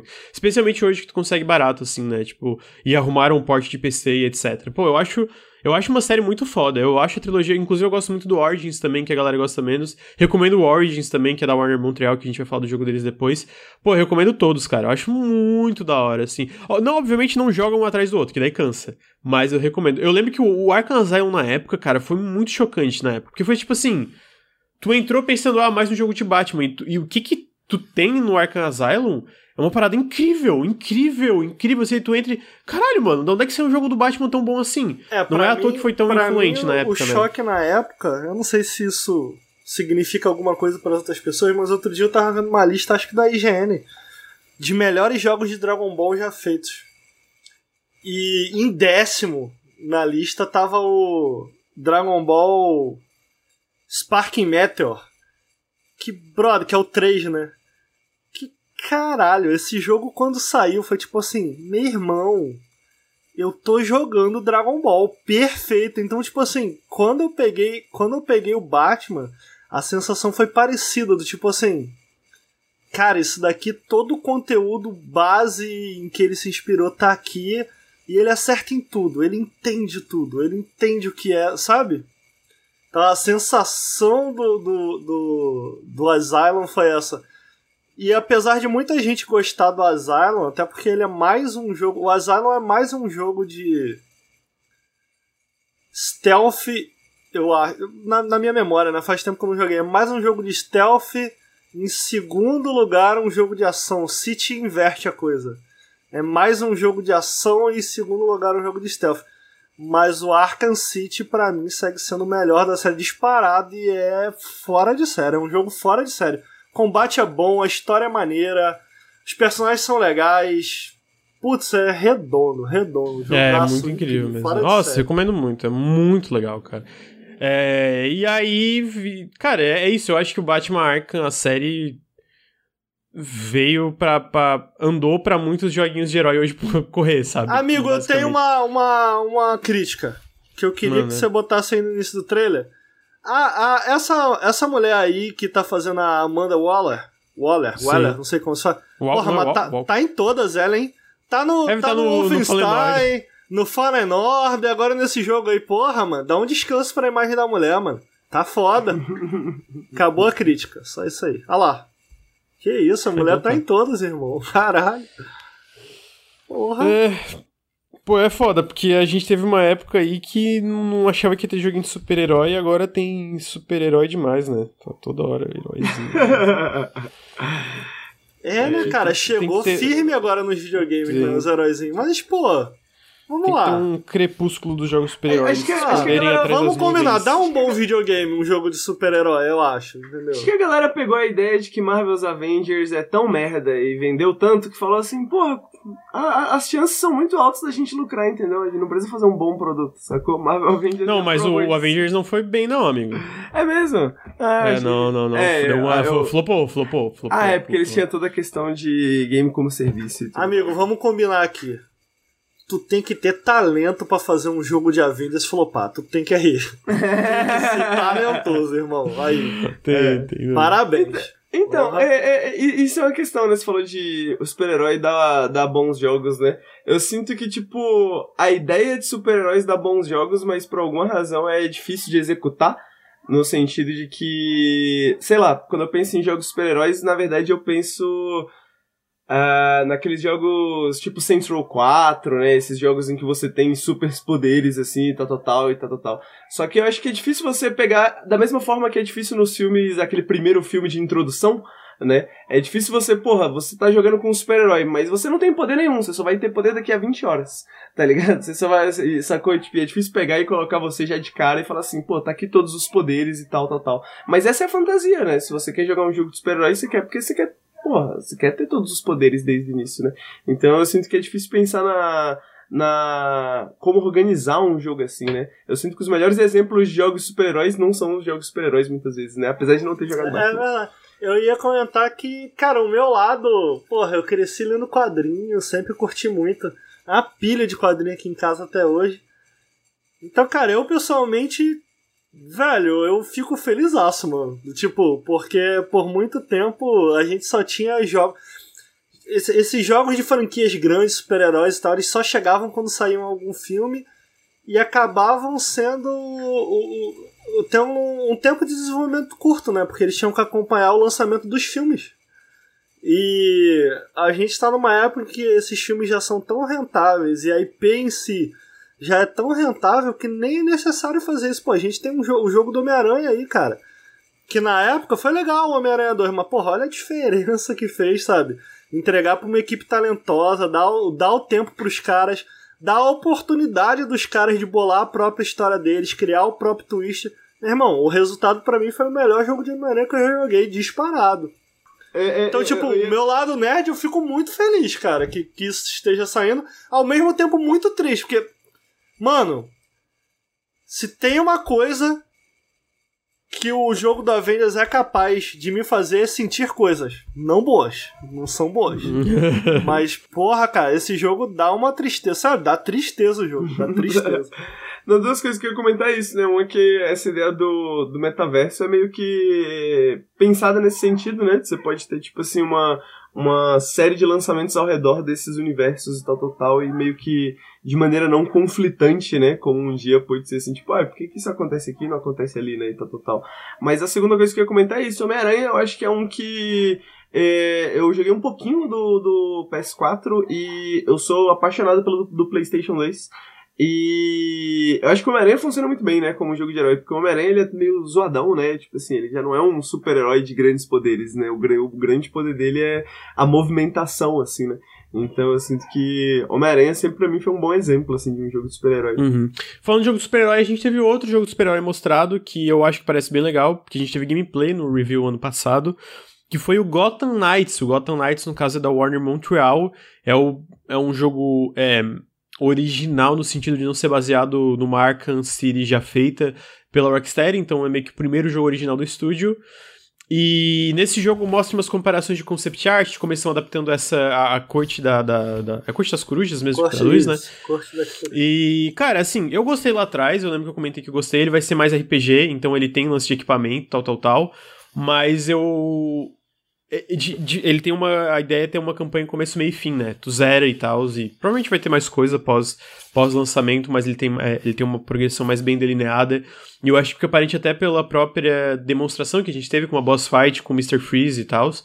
E, pô, eu, eu gostei do que eu vi dessa, dessa CG e do que eu vi dos pequenos trechos de gameplay. E é um jogo que eu também quero jogar. Esse eu acho que é ainda mais voltado pro co-op, talvez, porque eles chamam é, de um de elementos de RPG mesmo no jogo, meio que um action RPG, né? Porque tem equipamento, tal, tal, tal. E eu confesso que eu também, eu também estou no hype pra esse, apesar de esse ter mais chances de decepcionar, eu acho. Porque a Warner Montreal, não que o Arkham Origins seja ruim, mas eles definitivamente não têm o mesmo histórico de uma Rocksteady da vida. Agora, dito isso, eu gostei da demonstração do ano passado e gostei do- dos, das pequenas coisas que eles mostraram e falaram nesse, nessa DC Fandom, né? Que é sobre como contar uma história dentro de, de uma perspectiva de um videogame, o que, que eles mostraram da parte da estética, né? Dos pequenos trechos da parte da estética, da adaptação para o visual dentro do jogo. Eu acho que tem potencial para ser um jogo legal. São os dois jogos marcados para 2022, né? A Warner esse ano teve o Back 4 Blood, eu não lembro se teve mais alguma coisa esse ano. Em 2022 a Warner vem com Gotham Knights, o Suicide Squad e aquele jogo novo do Lego. Eu não sei se vocês chegaram a ver a CG, se vocês têm alguma coisa pra acrescentar sobre o jogo. Assisti, cara, gostei bastante. Bem. Também foi só Star Trailer, mas esse a gente já teve gameplay, né? Sim, esse tem um gameplay bem longo até, né? Sim, bem longo. Eu, eu, cara, eu pessoalmente gostei também. Acho que a. A, a equipe, ela é meio. Eu acho o, o Arcan Origins meio underrated, na real. Porque quando ele foi lançado, ele teve muitos problemas técnicos, saiu muito bugado. É um jogo que, cara, passa por uma tremenda crise de identidade no sentido assim. É exatamente a mesma coisa que o outro, sabe? É Exa Uhum. Não tem muita coisa nova e tal. Dito E até o que, isso, que eles. O que até o que eles tentam fazer no fim, eles têm que encaixar com o que, já foi feito dentro do Isso. universo da, da Rocksteady, né? Então. É dito isso, cara, eu acho que o jogo tem seus méritos. Eu acho que tem algumas das boss battles mais legais da série. Muita gente deixou esse jogo passar. Eu acho besteira, eu acho que tem algumas das boss battles mais legais da série. Eu genuinamente acho muito legal é, a relação que eles estabelecem ali do, do Batman com o Coringa. Gosto muito de como eles apresentam o Deathstroke. O Deathstroke é muito mais bem utilizado aqui do que no. Como é que é o nome do último? Que tem o Deathstroke também? O, O Arcanite? o Arcanite. Cara, muito mais legal o Deathstroke nesse jogo. Aham. Então, tipo assim, o jogo real tem seus momentos. Eu acho que um dos me- melhores momentos, inclusive, é essa boss battle com Deathstroke, que é realmente muito legal. É o jogo com mais bom. bo- Se eu bem me lembro, faz muito tempo que eu joguei, tá? Mas bem me lembro, cara, é um é um dos jogos que faz boss battles com, com uma constância maior de boss battles e com algumas das bo- boss battles mais legais, assim. Eu lembro Sim, que eu gostei não, muito do último boss também, e ele tem cutscenes bem produzidas. É bem feito, cara. É bem feito. Não tá no nível de nada que a Rocksteady produziu, mas é um bom jogo. É um bom jogo. Eu, eu, mas ô, eu acho que alguma. E aí é foda, porque que nem. é, Tipo, tem os créditos. Porque a Rocksteady meio que caminhou pra, pra, pra Warner Montreal poder correr ali no, no Ba- Batman Origins. Mas eu acho que a caracterização deles de alguns personagens. É, são tão interessantes quanto, ou talvez até mais que o Rocksteady, né? Do Deathstroke. Eu acho que o Bane que eles fizeram era muito irado. No fim, ele tem que virar o Bane é, da Rocksteady, né? Mas eu acho que eles fizeram um Bane muito irado e tal. Eu gosto muito do arco do vilão principal do jogo. Não spoilers pra essa altura do campeonato, mas eu vou deixar em aberto. O arco da vilão, do vilão principal da história, de como ele é revelado no Arkham Origins, eu acho muito. Eu lembro que eu achei muito irado na É época. legal. Eu acho o jogo bem legal, eu recomendo também. É bom, eu também gosto. É, Então, cara, dito isso, eu. Tudo que eu vi desse jogo me, me deixa animado. Me deixa animado. Eu, eu acho que não tanto quanto o, o Suicide Squad, puramente porque o Suicide Squad quem tá fazendo é Rocksteady. Que eu, no, no meu ver, tem mais credibilidade do que, do, do que essa galera. É, também não acho que vai sair daí nada especial. A nível. Uhum. Não vai sair um clássico. Eu acho que Sim. os jogos da série Arkham são clássicos. Não acho o Origins um clássico. Tá bem da verdade, nem o. Como é que é o nome do último? Eu sempre esqueço. É Cid, Arkham é? Knight. Knight, Knight. Também não acho o Knight um clássico, não. O Knight ele não, deixa a peteca é não, cair não pra é caralho, velho. Deixa, deixa mesmo. É. Mas tem seus momentos, ele brilha em vários momentos. Então eu não acho que vai ser um jogo tão bom, mas eu acho assim. Cara, eu acho que vai sair algo divertido daí, sabe? Eu acho que tem potencial uhum. para sair algo divertido. E eu, eu acho que uma coisa que me anima e uma coisa que me. que era algo que pessoalmente me incomodou um pouco nos jogos da série Arkham. Cara, todos eles, em um ponto ou outro, passam a rodar exclusivamente ao redor do Coringa. E eu é gostaria muito que eles finalmente deixassem o Coringa em paz. Superassem, né? Porque o Batman tá morto nesse, né? Sim. Eu não sei, eu ainda não entendi se é na linha. Você sabe se é na linha do tempo da série Arkham? Eu ainda não entendi isso. Eu não sei, eu sei que o Batman tá morto, vou imaginar que o Coringa tá morto também. Então, cara, explora, explora outra coisa, sabe? Pô, para mim o foco é esse, na, na Corte das Corujas, explora isso daí. A Corte das Corujas tem uma lore interessante, bem atrelada com a história de Gotham em si. Então, cara, eu acho que o caminho tá dado. Eu, eu, o que eu quero dizer é que eu acho que os caras estão com a faca e o queijo na mão. Eu acho que tem, tem chance de vir um bom jogo. Não um clássico, mas um bom jogo eu acho que, eu acho que vem aí, eu acho. Vem aí, vem aí. Então tá aí, gente. Esses são os dois jogos que foram mostrados de DC Fandom uh, da, da Warner, né? São dois jogos que parecem bem legais. E aí, em seguida, a gente entra é, nos jogos. Eu ia falar especificamente de dois jogos que foram confirmados recentemente pro Game Pass, mas a gente teve hoje, o Henrique botou na pauta e comentaram no chat, a gente teve a leva dos próximos jogos que foram anunciados pra Game Pass nas próximas um, duas semanas, né? Tem um possível GOT aí no meio, hein? Tem. Bom, não sei se é o mesmo, mas eu vi que tem uma galera falando que tem um jogo que é super bem avaliado por todo mundo. Então vamos lá, os jogos que foram confirmados pra Game Pass. O primeiro jogo, já falei, o Into the Pitch, mas eu queria trazer uma pequena correção, ele vai sair para console também. Tá aqui cloud, console PC, pelo menos de acordo com o site do Xbox, vai sair pro, pro Xbox é, Series, Xbox One, etc. para console. Então o Into the Pitch vai sair hoje. A gente teve a confirmação de Outriders no Game Pass Ultimate Game Pass de PC, finalmente, depois de muito tempo, que ele vai sair, se não me engano, no dia 21 é, para pro Game Pass. Deixa eu confirmar se é dia 21 mesmo, só um segundo, só um segundo. Ah, não, já saiu. O, game, o Outriders já saiu. O Outriders já saiu. Obrigado, Vinícius. É um jogo bem legal, Cop. Eu, eu, surpreendentemente zerei esse jogo, eu me diverti muito. Ele saiu com muito bug. Eu lembro que na época do meu vídeo eu até não recomendei comprar, mas no Game Pass com certeza vale a pena dar uma testada, porque ele é um jogo bem divertido. É, em seguida, eu, eu tô falando aqui, tá? Mas se vocês quiserem me interromper para falar de alguma coisa, me interrompam à vontade desses jogos. Em seguida, eu acho que esse até foi uma surpresa. Dragon Ball Fighters vai sair para console e cloud é, no Game Pass no dia 21 de outubro. Depois de amanhã a gente vai ter Dragon Ball Fighters. É, faz tempo que eu não vejo um jogo de luta no Game Pass, então ainda mais. E é um jogo de luta. Hoje esse é mais antigo é já, mas é grande, né? Oi? E esse jogo é bom, hein? É, é. Eu, eu, não cheguei a jogar, mas eu lembro que o Ricardo jogou bastante. Não sei se ele gosta ou, ou, ou acha Dragon Ball Fighters é excelente, é incrível. É. Vale muito a pena. É da Arc System, Arc System Works, pra quem não lembra, do Guilty Gear, etc. Uh, a gente também teve Echo Generation, que eu comentei um pouco mais cedo, pro dia 21 de outubro. É... A gente teve Space ah, 2, que eu ia... desculpa. Fala. Você não sabe se o Fighters vai vir com os DLCs, só o jogo base mesmo, né? Uh, eu acho que é só o jogo base, amigo. É, costuma é. ser só o jogo base, né? Quando vem pro É, então, aí é complicado, né? Teve bastante coisa de lá pra cá, né? Obviamente o jogo vai estar tá com todos os updates, mas teve muito personagem e o jogo base sem os personagens DLCs, é lógico, vale a pena testar. O single player não é muito bom. É, mas o que acontece é que os personagens básicos que vêm no jogo base, eles são todos muito parecidos. E depois nos DLCs os desenvolvedores começaram a experimentar com outros moldes, com outras mecânicas únicas para os personagens. Então são personagens bem interessantes. Mas para quem tiver lá só pelo show, pô, cai dentro porque é um show, mano. Visualmente é absurdo, tanto para quem gosta de jogo de luta quanto para quem só é fã de Dragon Ball. Vale muito a pena dar uma brincada nele. Então tá aí. É, é, é, Dragon Ball Fighters. E aí teve o Echo Generation, que é esse RPG bem bonito que a gente falou mais cedo, que sai dia 21, pra PC, console e cloud. Uh, tem o Everspace 2, que vai sair no dia 21 pro Game Pass em acesso antecipado. É, não é a versão completa, a versão completa só sai em 2023, pelo que eles comentaram recentemente. Então, mas ele foi confirmado agora pro Game Pass. Dia 28 de outubro vai ter o Age of Empires 4, vai sair, que é um, acho que é um dos grandes lançamentos do Game Pass de final de ano. Inclusive, vamos todos aí no Nautilus, quem tem interesse, obviamente, marcar um campeonatinho top. É... Alan Wake's American Nightmare vai sair dia 28 para console e PC. Uh, Backbone vai finalmente sair para console dia 28 de outubro.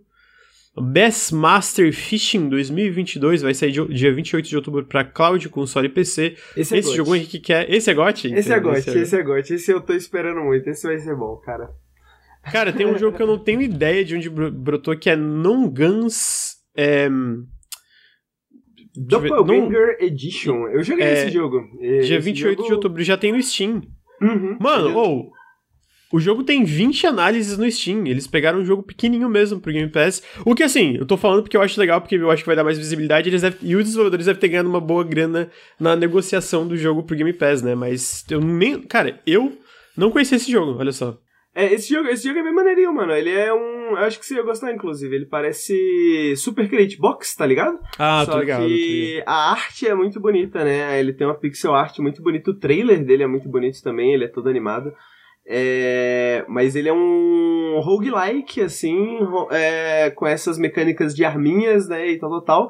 Só que eu acho que o, o visual dele é, é, fantástico, assim, mano. Ele é meio, tipo assim, eu não, eu não, queria dizer genérico, sacou? Mas ele é aquele jogo que, tipo, vale a pena jogar por... Eu joguei duas horinhas e aí eu falei, pô, legal. Aí eu nunca mais abri. Mas ele é maneiro, sacou? Tipo, é gostosinho. Alguém vai viciar nisso, sabe? Alguém vai viciar nisso. Com certeza. Então tá aí esse jogo que é o um nome complicado, Non Guns Doppelganger Edition. a a gente também teve a confirmação, e esse é um que eu quero jogar muito, e é o último jogo que foi confirmado, que é o The Forgotten City, console, cloud e PC, pro dia 28 de outubro. O The Forgotten City é um jogo onde você acorda numa cidade romana, e aí você tá nesse loop onde você precisa descobrir é uma parada para evitar que um crime aconteça, porque cada vez que um crime é cometido, todo mundo morre.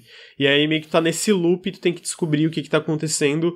Muitos sites falaram super bem, ele tem, uma, ele tem tipo 95% positivo no Steam, com duas mil e poucas análises. IGN deu 9, GameSpot deu 9. Tô bem curioso, o Bruno falou muito bem desse jogo também, então é um jogo que eu quero jogar e eu vou aproveitar, vou aproveitar que está no Game Pass para jogar. Eu, vi, eu viajei um pouquinho, você falou que é do. É, é uma adaptação do mod? É aquele aqui é uma adaptação do mod, o The Forgotten City. Adaptação do mod de Skyrim, né? É, que eles transformaram no jogo completo e tal, né? É, então. É, tá tem mais um aí, tu não citou o Flight Simulator, né? Flight Simulator você faz tempo. Então, eles anunciaram Game of the Year Edition pra ah, não vi. dia 18 de novembro. Dia 18 de novembro vai vir com um novo update de graça para quem já tinha o jogo. Ele vai vir com cinco novas naves, é, oito novos aeroportos e novas missões, tutoriais, cidades feitas à mão e com todo o conteúdo que eles lançaram até agora, que foi bastante coisa. Então, basicamente, o que eles têm feito é. Porque as cidades são, foram feitas proceduralmente e agora eles estão indo, com, com exceção de alguns lugares bem específicos. E agora eles estão indo revisitando os locais, os locais mais famosos e fazendo, encaixando tudo à mão ali direitinho. Já tiveram vários updates e agora eles vão lançar essa versão aí Game of the Year com todo o conteúdo tudo junto e mais um update grande. Que é um jogo que eu amo, eu amo. Ele saiu esse ano, se eu bem me lembro, no para quem tem o Series. E eu recomendo muito, cara. Eu recomendo muito. Eu acho que, mesmo pra galera que não quer engajar com a parte de simulação, pessoalmente eu gosto da parte de simulação. Pra galera que não quer engajar com a parte de simulação e quer jogar só no console, tu pode escolher lá o modo de co controle da nave. Se tu quiser colocar no modo simples, dá pra controlar de boa no controle. Mesmo que tu não queira engajar ali com a parte de simulação, mano, tu tem o mundo inteiro. Tu pode viajar pelo mundo inteiro. É um jogo fascinante. Pessoalmente, eu acho fascinante. Então acho que vai ter mais uma oportunidade aí. Sai no dia 18 de novembro. 18 de novembro, então tá aí. Notícias, informações. vamos lá, vamos continuando então. A gente teve essas notícias do Xbox Game Pass. Uh, a próxima notícia é um novo exclusivo aí da Epic Game Store, que é um jogo que eu sei que o Ricardo gosta muito, mas achei, no, achei no, é, a informação válida, que eles anunciaram que o Salt and Sacrifice, que é a continuação daquele Salt and Sanctuary, vai ser exclusivo da Epic Game Store, uh, vai sair para mim para PlayStation 4 e PlayStation 5. É, foi confirmado agora que vai sair no começo de 2022. Inclusive, a gente recebeu uma build de preview e a gente deve falar dessa build mais pra frente, talvez no vídeo no canal. Uh, eu sei que esse jogo tem uma galera que gosta. Eu nunca cheguei a jogar. Eu gosto muito do outro jogo desse estúdio, que é o Dishwasher, a série. Eu acho muito legal, muito divertido.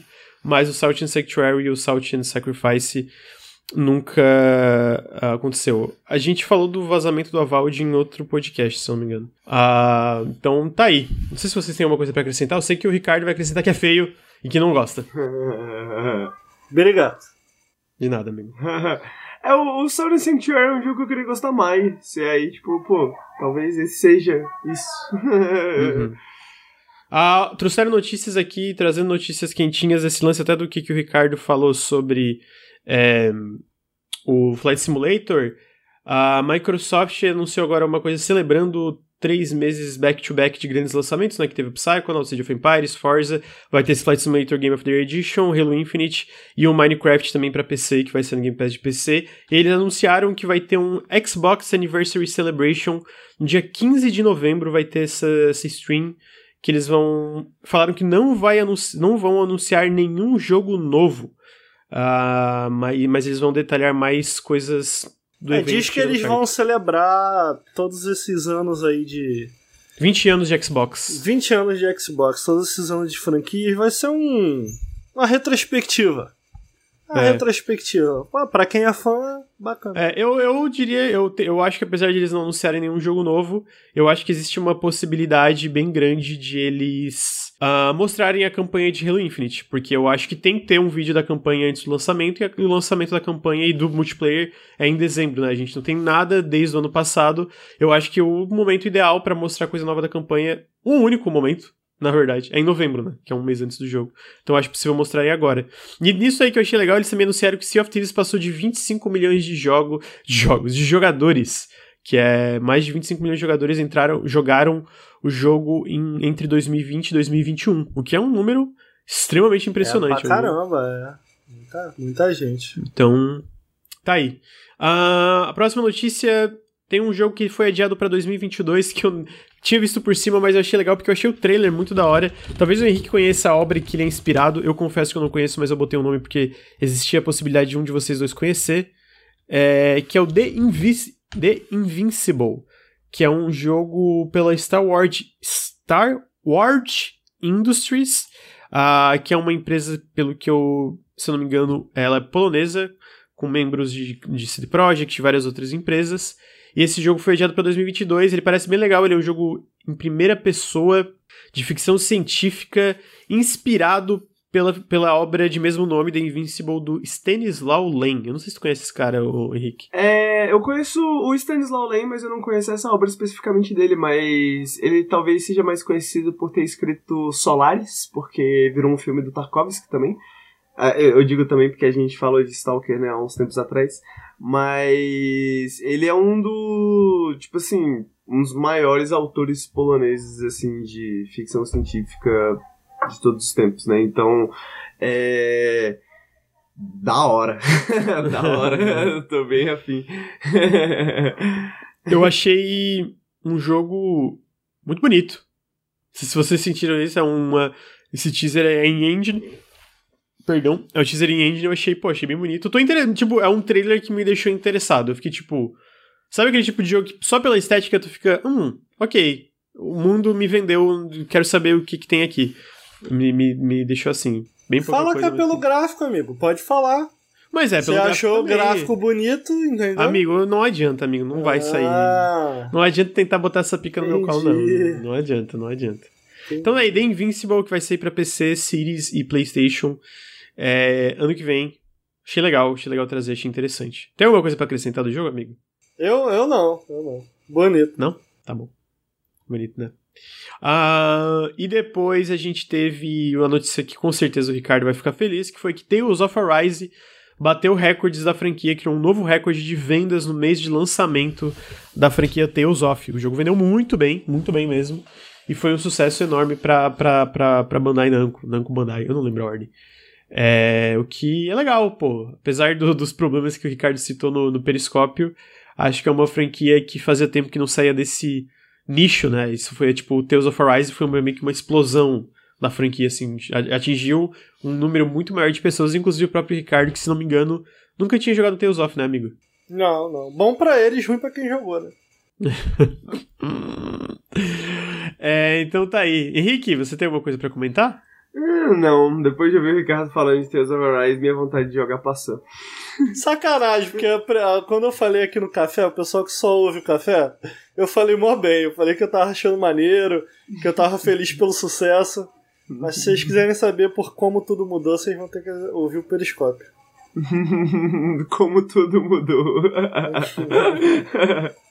é, então tá aí. A, mais uma notícia, pequena notícia, foi que a VGC, VGC é Video Games Chronicle, que é um pessoal que tem é, é, é, é, fontes que, no geral, eles vazaram muita coisa e sempre foi correto, né? Eles sempre tinham essas. Eles têm esses contatos dentro da indústria.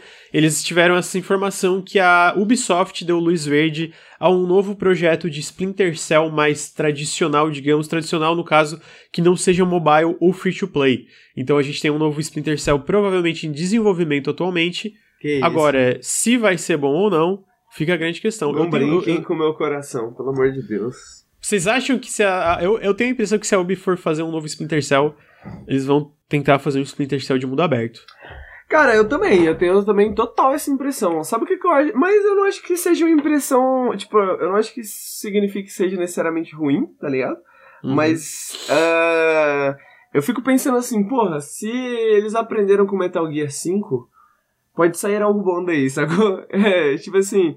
Eu fico imaginando um Splinter Cell com essa liberdade, assim, essa, é, essa, essa variedade de, de, de equipamentos e maneiras de você, você, sabe? Pô, queria, queria, queria, pô, queria, queria bastante. Mas... Ricardo, você queria, amigo? Não, o cara só falou besteira. Isso daí é Kojima demais na cabeça. tá viajando. Porra, o Metal Gear Solid não funciona nem pra série Metal Gear, irmão. Tu quer colocar o Splinter Cell ali. Pelo amor de Deus. Não, Metal Gear Solid 5 é, é, Não sei nem se é Solid demais, hein? É Solid? É Solid, 5? acho é. que é Metal Gear Solid 5 Phantom Pain. É, tem boa jogabilidade, boa jo... péssimo Metal Gear. Péssimo Metal Gear, boa jogabilidade. Agora, porra, cara. A graça do Splinter. Joguei todos, amo a série. Amo a série. A graça do Splinter Cell é fazer aquilo ali, é a autenticidade que tem na, na, na, na gameplay ali da parada. Se for se for virar um Metal Gear, o Henrique, Henrique, o Henrique tá sugerindo aí, é que eu, eu mate o cara e, e, e, mande ele pra minha base através de um paraquedas que sobe. não, não, não, eu acho que ele tá falando é, mais a variedade de é equipamentos. Isso, é, mas de, dentro, dentro, da realidade do. Exatamente, dentro do universo do Splinter Cell, dentro da ideia de Splinter Cell. Eu, o que eu não quero é um. Sacou? Um novo Conviction, sabe? Ah, Conviction é... foi ótimo, para de é, mas, Você jogou o Blacklist? Você jogou o Blacklist? É, Blacklist então... eu falo muito Porra, bem. O Blacklist é um meio termo excelente entre o Chaos Theory e o Conviction. Não tem por que reclamar. É ótimo, é excelente. O Chaos Theory mundo aberto, é só isso que eu queria. Não precisa, joga o Blacklist. Joga o Blacklist. Blacklist é ótimo. Mas por que, que tem que ser mundo aberto, mano? Não tá bom, não? Tudo não, não é, que, é, que, mundo aberto vai ser, eu imagino, né? tipo assim, não chega a ser uma escolha. Eu, eu não caio mais nesse papo bom. da Ubisoft. Eu cansei da Ubisoft. Cansei. eu tô de saco cheio da Ubisoft. Não, eu tô de saco cheio da Ubisoft. O Beyond Good Nível que eles me prometeram aí tem anos. Cadê o Beyond Good Nível? Agora querem falar, ah, não, mas a gente vai trazer é, Splinter Cell. Prince of Persia largaram também. Ah, vai pro inferno. Aí agora Assassin's Creed vai virar, não, vai ser um jogo de plataforma única, vai ser tudo um jogo só. É bom que já resume, já resume tudo numa coisa só e a gente ignora de vez. Uma coisa só, não precisa ficar ignorando um monte, que é tudo uma porcaria mesmo. Vai pro inferno. Ah. o maior Ricardo pistolou, pistolou com a Splinter, com a Splinter Cell, com a Ubisoft, é isso aí. Então essa é a grande conclusão. Mas achei interessante que eles estão trazendo de volta. Não boto muita fé também. É... Ah, mas. Eu quero ver, acreditar. Eu quero acreditar. Eu não, não, eu, não, eu nem consigo mais, não quero acreditar. Mas espero que seja bom, espero que seja bom. Eu ainda tenho que jogar o Blacklist. Tenho que jogar Blacklist. O, o Conviction eu zerei. Acho que no final ficou um pouco chato, ficou um pouco ação demais, assim, pro final do jogo. Porra, Mas. O Blacklist? Não, não, o Conviction, o, Conviction. o final do ah, Conviction. Conviction. É, Fica ação demais, mas.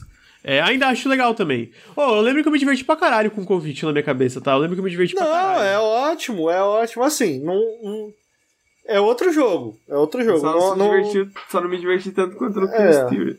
Não, é, é não, ah, não Chaos Theory. Não, mas peraí. Chaos Theory é o melhor da série até hoje, tá? É, então, mas é o melhor da série tipo até assim, hoje. pô, podiam. Sacou? Tipo. Porra, papo reto, deu, deu vontade de. Re... Eu não sei porquê, mas deu vontade de rejogar o Conviction pra eu lembrar se ele é legal como ele é, é na minha cabeça. É bom, é bom sim. É um jogo Mas, cara, o Blacklist, oh, pra quem pulou o Blacklist, pra quem pulou o Blacklist, você é um louco. Você é um louco. Blacklist é incrível. Não acho melhor que o Chaos Theory, não. Mas é do caralho. É, o, é, um, é um meio termo perfeito. Porque o, o, o Conviction levou a série pra outra direção. É uhum. meio Jason Bourne ali, né? Sim. O, o, o Blacklist, cara, faz um meio termo muito bom. Tem, porque é daquela época que Mass Effect tava bombando tanto que todo mundo tava olhando pro Mass Effect falando, nossa, isso aí é o futuro dos games a gente tem que ser Mass Effect também. Aí eles te dão uma navezinha. Tinha uma dão... época, Ricardo, não sei se tu lembra, uhum. todo jogo de repente virava o futuro dos games. Eu, eu tava comentando com, com o pessoal esses dias, tipo, era, de repente era ação, de repente era multiplayer, de repente era free to play, de repente era sim, MMO, de repente era sim, mobile. É, tudo, sim, tudo, era o futuro dos games. Todos é era, sempre só, é era sempre só um caminho. Tipo, é era tipo, virava assim e aí, ó, era um caos, mano. Era... Hoje eu sinto que ah, tem amigo, mais realmente ainda, diversidade. Ainda é, né? a galera se deslumbra à toa. Uns bagulho Não, tudo bem, mas eu entendeu? sinto que hoje tem um pouco mais diversidade, sabe? Tem nichos mais pré-estabelecidos que a galera não vai olhar, ah, vou mudar todo esse jogo porque a Ubisoft de fato transforma todos os jogos em jogos com elementos online. Ultimamente, até, aparentemente, o, pro, o, próximo Far Cry vai ter isso. Mas eu sinto que tem, um, tem mais diversidade, sabe? Tipo, a galera fala, ah, tá, ok, eles estão fazendo lá aquela parada super enorme, dá pra gente fazer essa outra parada e achar um nicho de sucesso aqui, né? Mas tinha uma época que era, tipo, todo mundo ia, né? Tinha até aqueles memes do Pato Donald saindo da E3, era tipo, uma E3 era tipo, todo jogo era FPS, de repente outra E3 era todo jogo é Uncharted, de repente é uma E3 era todo jogo é Mass Effect, é verdade, e, era isso. É, olha só, eu sou a favor se, se uma navezinha. Presta atenção no meu argumento aqui, ó. Se uma navezinha para tu explorar e conversar com teus amigos fosse a nova torre para abrir ícones, eu Seria aceitaria top. de coração aberto. Eu aceitaria de coração. Uma navezinha para conversar com a rapaziada, sempre bom, sempre bom. No. Qual o jogo do Jedi aí? Tinha a navezinha lá pra conversar com a galera. Muito bom. Muito bom. Queria mais, inclusive. O. Como é que é o nome aí do, do novo Star Wars, Lucas? Esqueci, o... vocês entenderam. Sim. E o, o, o, o, Blacklist tem, essa, tem isso aí. E ó, o Blacklist, além de ter uma campanha longa, ou deve ter pelo menos às 15 horas, hein? Aquela campanha ali, de 15 a 20 horas. Mas se você for como eu, jogador, que leva, leva a atividade de espião a sério e quer passar o mapa inteiro sem matar ninguém e sem ativar nenhum alarme, aí tu falou comigo, irmão. Aí tu, tu tá ligado. Tu tá ligado a parada, entendeu? Dá para fazer também, mas aí tu vai gastar mais tempo. Vai ter que aguentar. Mas porra, só do jogo poder fazer isso, meu irmão. Entendeu? Muito bom. Sim. Joguem, joguem Blacklist. Eu vou jogar, eu vou, eu vou jogar. Fica Você nunca jogou, jogar. amigo? Amigo, eu joguei a primeira missão e parei. Se tu for jogar essa missão, a gente oh, eu, Ou, oh, tem um modo Spies vs Mercs, que eu traumatizei o Ricardo, porque meu PC não instalava esse jogo, ok? E que a gente podia também tentar jogar, né? Não sei se nem se os servidores são online de ainda, né? Pô, Mas... o multiplayer é muito maneiro. O co-op é iradíssimo também. O co-op é iradíssimo. É vamos, vamos, vou instalar, vou instalar para jogar. É, então tá aí, um novo Splinter Cell vindo aí. E por último, antes da gente entrar numa pequena retrospectiva do, do ano, eu queria trazer a notícia que o Back 4 Blood, que entrou recentemente no Game Pass, saiu para PC, PlayStation, Xbox e saiu pro Game Pass de PC, Xbox e Cloud. ele. Não, eu já instalei o Blacklist, tanto que eu joguei a primeira missão, mas o multiplayer ficava dando pau. É, ele subiu pro top spot de gameplay chart do True Achievements, que é um site que é, conta as horas de jogos jogados no Xbox. Ele passou jogos como Call of Duty. Eu imagino que é uma conta global, porque se tu pega a região individual, o Back 4 Blood, tipo, não chegou a passar o Call of Duty Fortnite no, do, do Xbox nos Estados Unidos, isso e aquilo. Mas no Game Pass ele ficou em primeiro, e no top de, de gameplay global ele tava ali no primeiro também, é, momentaneamente. Passou jogos gigantes de, tipo, contando todos os lugares do mundo. O que é um feito muito impressionante e mostra como o jogo tá fazendo um sucesso dentro do Game Pass. E aí entra no lance de, tipo, o Ricardo acho que quer falar sobre as pernas do jogo, mas eu gosto muito de como o Game Pass facilita o lance de co-op. Pô, eu gosto muito disso, tá ligado? Eu acho isso muito legal mesmo. De, tipo, não só a gente jogar entre a gente aqui da equipe, como, tipo, eu tava vendo você jogar ontem com o pessoal do chat, que assim, tipo, tem. A fricção diminui muito, sabe? Tipo, pô, tu tem um Game Pass, vamos jogar. Tá ligado? Vamos jogar. Eu acho isso muito legal. E eu acho que funciona muito para um jogo como Back 4 Blood, sabe? É a melhor plataforma, né, para esse tipo de jogo, né? Tipo, o próprio Grounded, né, que, que muita gente tá jogando, que fez um, um sucesso grande, assim. Porque eu acho que, porra, até é, é, é, é, o Back 4 Blood meio que requer um certo comprometimento, né? A gente tava comentando sobre isso, né? Quando a gente tava jogando, requer um certo comprometimento, assim, de se você quer jogar no veterano, né, e tal, como a gente aqui, gamers, é, pô, você precisa jogar com a galera e meio que se entender ali, se organizar e papapá e tal, tal, tal.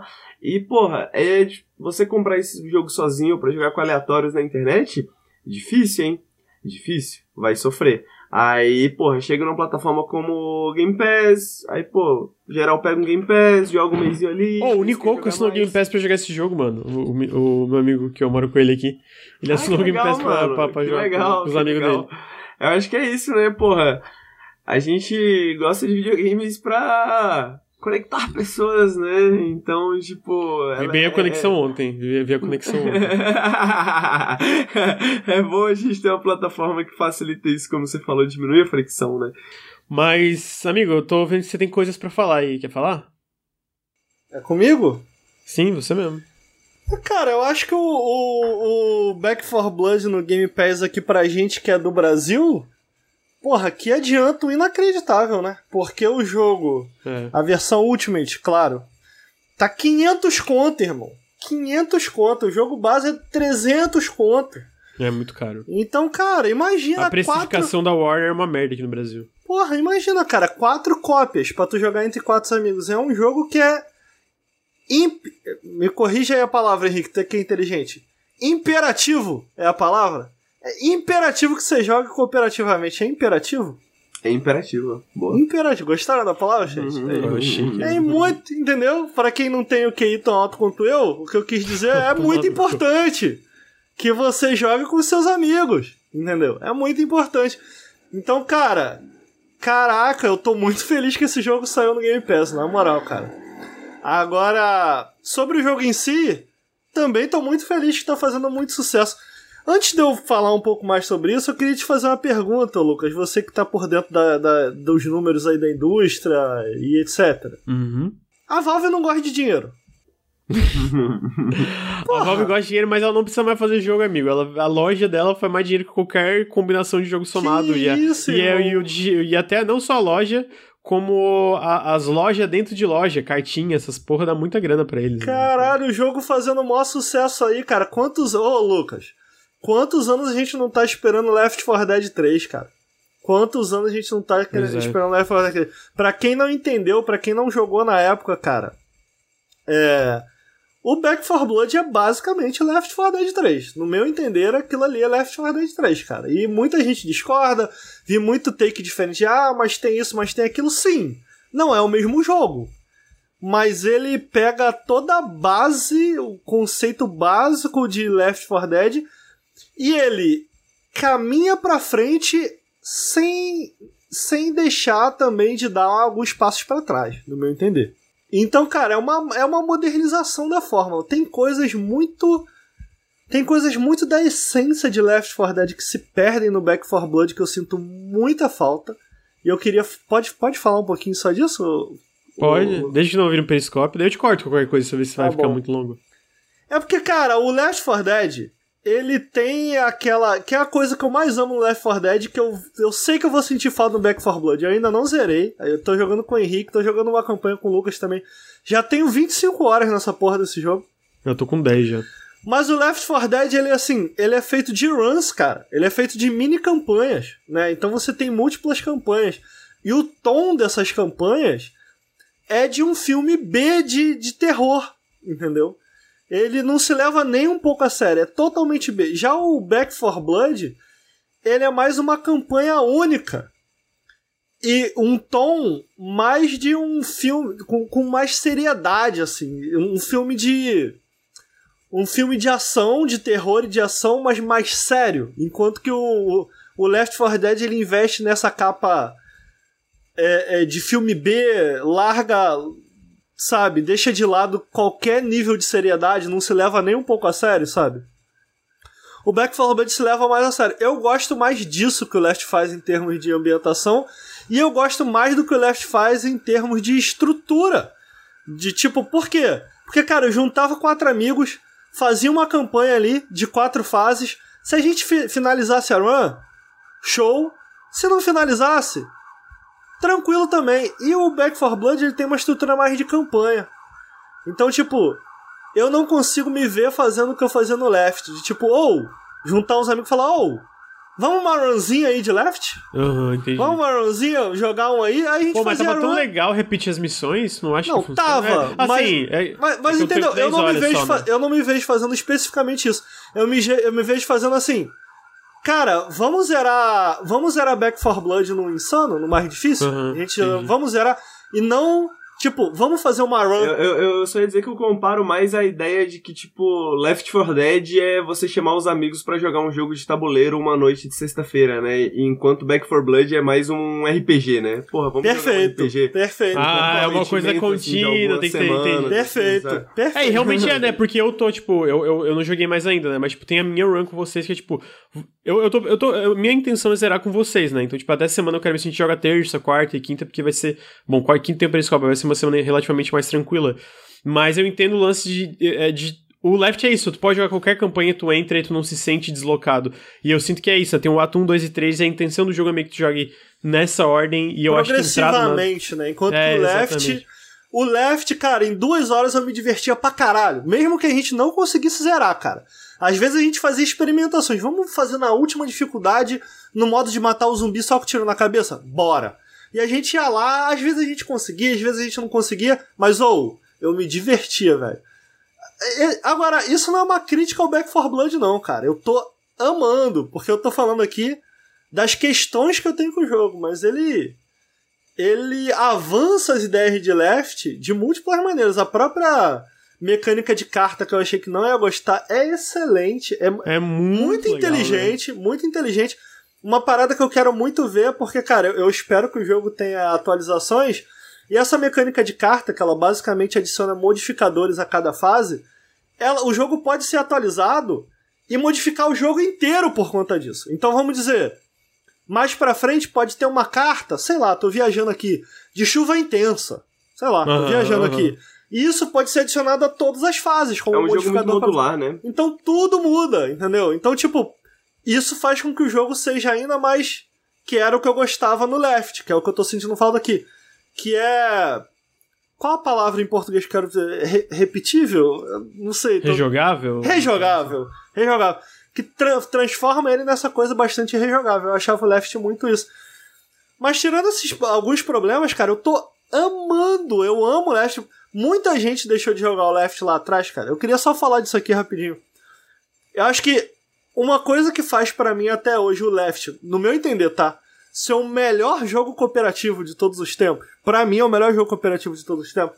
Eu tava comentando isso com o Henrique ontem. Eu tava assistindo umas lives no, no Twitch, na Twitch, e o maluco tava jogando e ele tava começou no Easy. Em certo ponto, ele achou que tinha entendido o jogo, ele falou, pô, vamos mudar pro veterano, que é a segunda dificuldade do jogo. E pra quem tá jogando aí, sabe que, cara, existe um caminhão de diferença da dificuldade do Easy pro veterano, que é a segunda dificuldade. Um caminhão de diferença.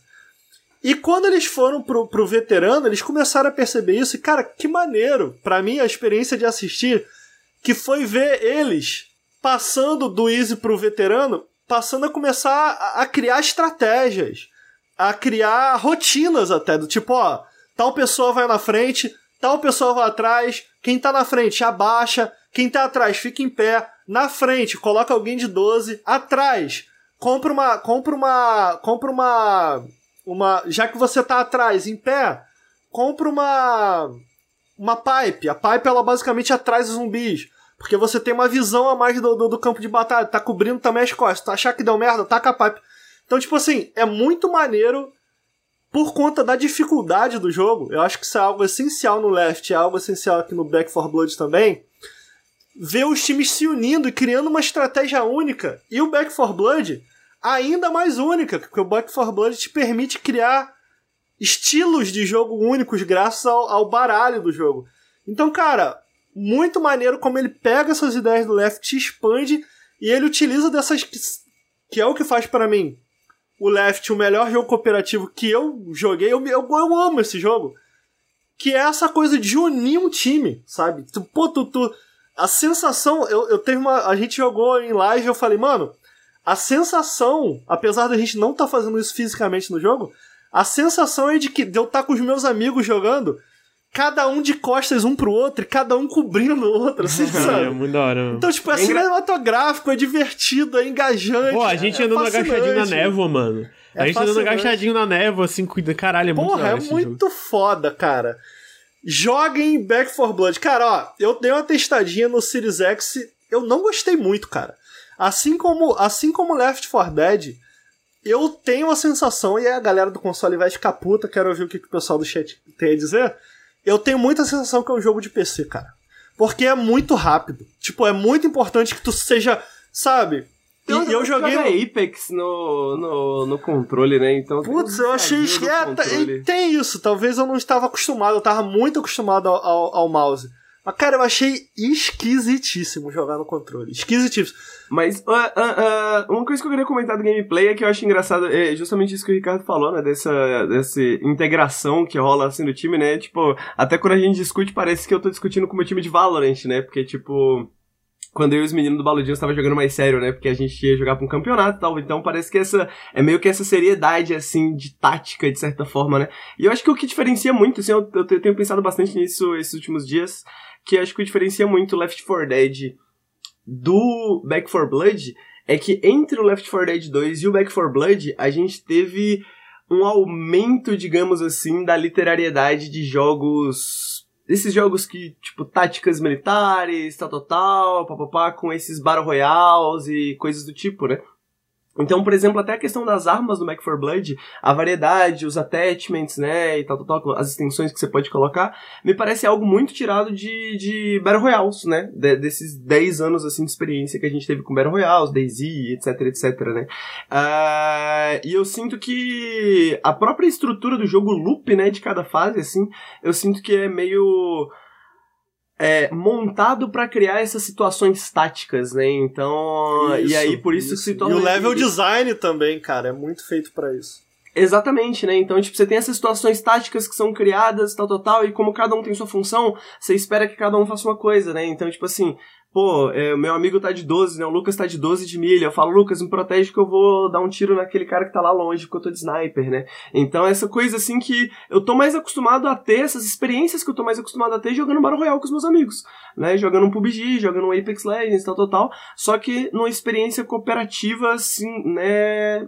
É, PVE e tudo mais. O que eu não não lembro de ter experienciado de outra forma, exatamente dessa forma antes, assim, sabe? Mesmo no Left 4 Dead, né? Que eu sinto que era uma experiência para mim, assim, me lembrava uma experiência mais arcade, né? Mas aí a gente teve até essa discussão em live esses dias. O Ricardo jogou muito Left 4 Dead nas dificuldades mais cabulosas, né? Acho que não na mais cabulosa, mas nas dificuldades bem altas. E eu jogava mais no casual.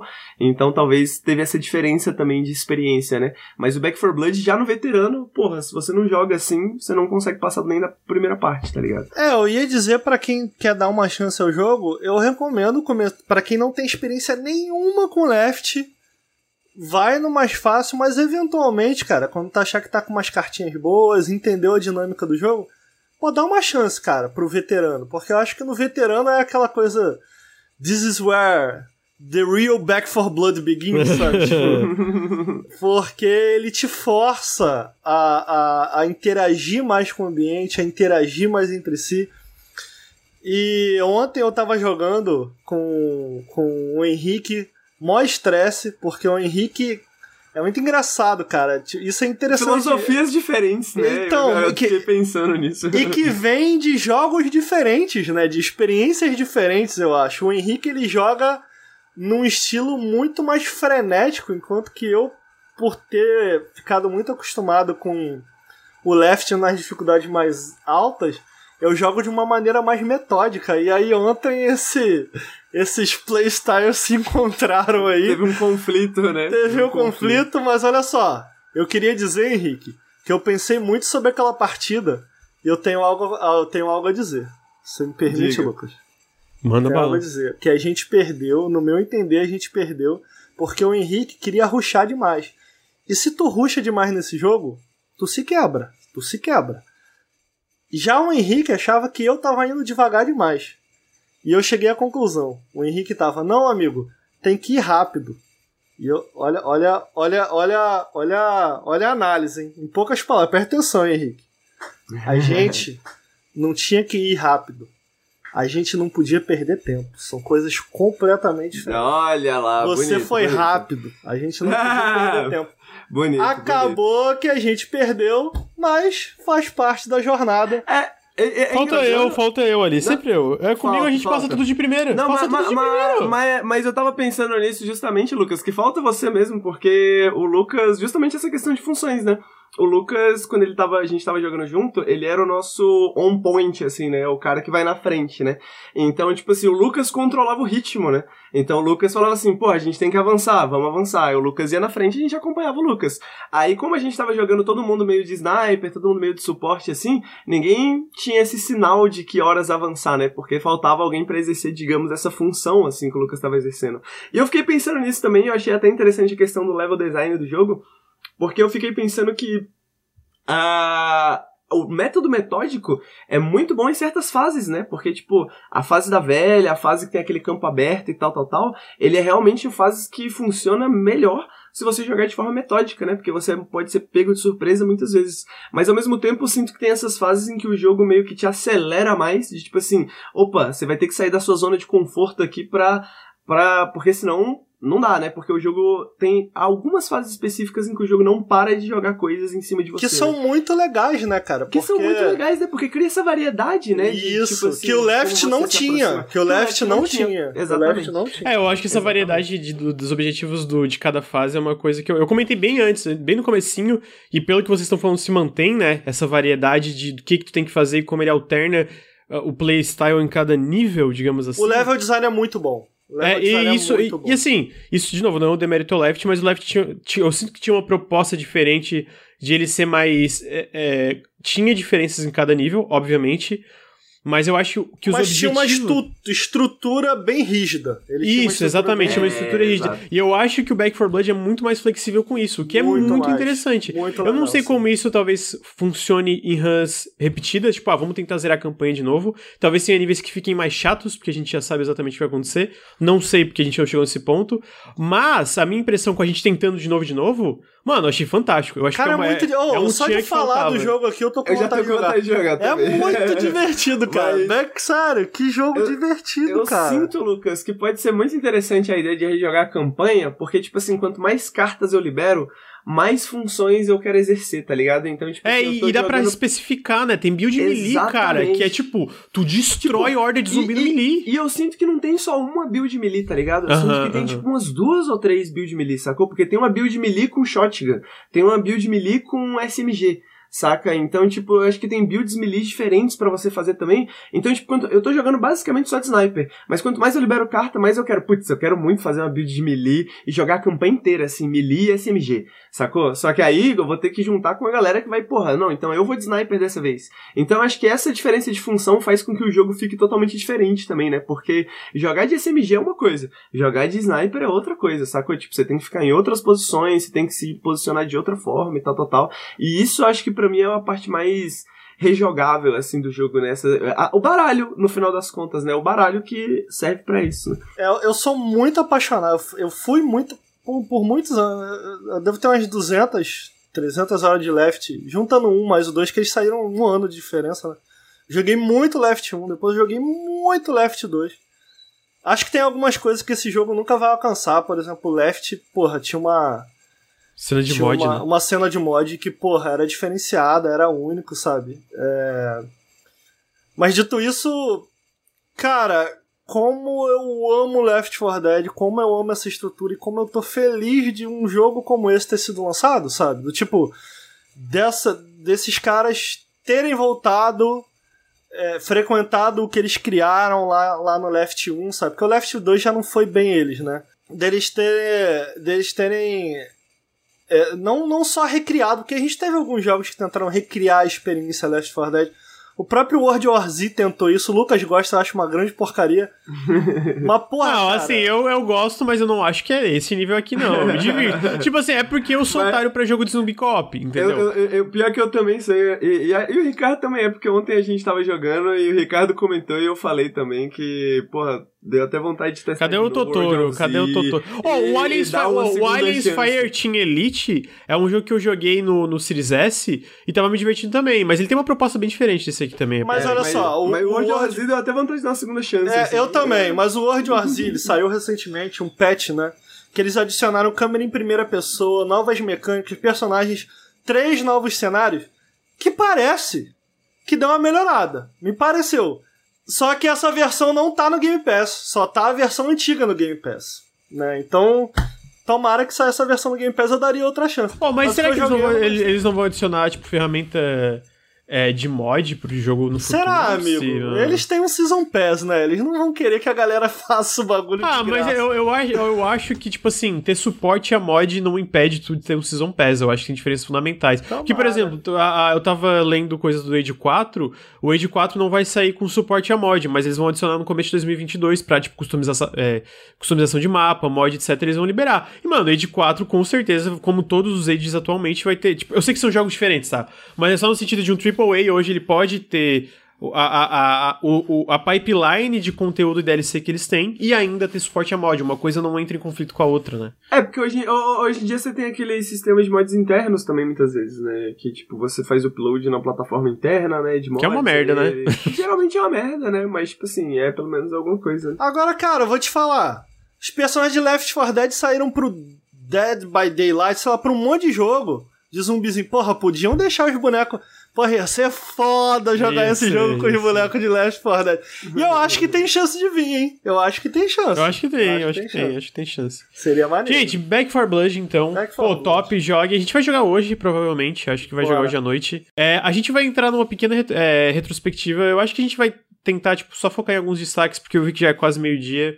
E Não quer que deixar pro ter- próximo programa, amigo? Isso aí É, acho que vale mais a pena deixar mais pro programa. final do ano, né? Tá é. anotado aqui já. Mas já deixa o teaser aí, então. Já deixa É, a gente pretende fazer uma grande retrospectiva do ano, é, e talvez ser um podcast que tenha menos notícias, onde a gente pode focar nisso. No fim, a gente discutiu bastante sobre as coisas, teve um assunto. Extraiu mais do que eu pensei que a gente ia extrair das notícias, né? Porque não teve tanta notícia, mas no fim a gente discutiu bastante sobre as notícias que teve. Antes da gente terminar, Henrique, hum, explica pra galera por que é tão importante eles baixar o aplicativo do Promobit através dos nossos links e por que, além de ser importante pra gente, por que eles deviam baixar o aplicativo do Promobit enquanto eu vou pegar um café. Beleza, para quem não conhece, a Promobit é um aplicativo e um site de promoções, ah, promoções que são enviadas pela própria comunidade, promoções que aparecem na internet, que são enviadas para esse site que faz essa curadoria humana, né? Para garantir que essas promoções são reais. Então lá você tem acesso às ofertas disponíveis por todos os sites, né? Para você não precisar pesquisar em vários sites diferentes pra ver se você tá comprando no preço mais barato, né? Você entra no Promobit já tá lá, né? Já tá lá. O, a- como eu falei, a Promobit faz uma curadoria humana para garantir que todas essas ofertas são reais, para garantir que todas, nenhuma dessas ofertas vem de sites falsos ou coisas do tipo, então vocês podem ir que é 100% seguro. E o segundo ponto, que é mais interessante para você que tá talvez procurando um console, né, é, coisas que, ou coisas que às vezes saem em estoque muito rápido, que nem um console, porque a Promobit vende de absolutamente tudo, é que você tem uma lista de desejo onde você pode colocar qualquer produto e aí você recebe um aviso sempre que entrar alguma promoção Uh, em relação a esse produto. Você recebe um e-mail, então você é um dos primeiros a ficar sabendo.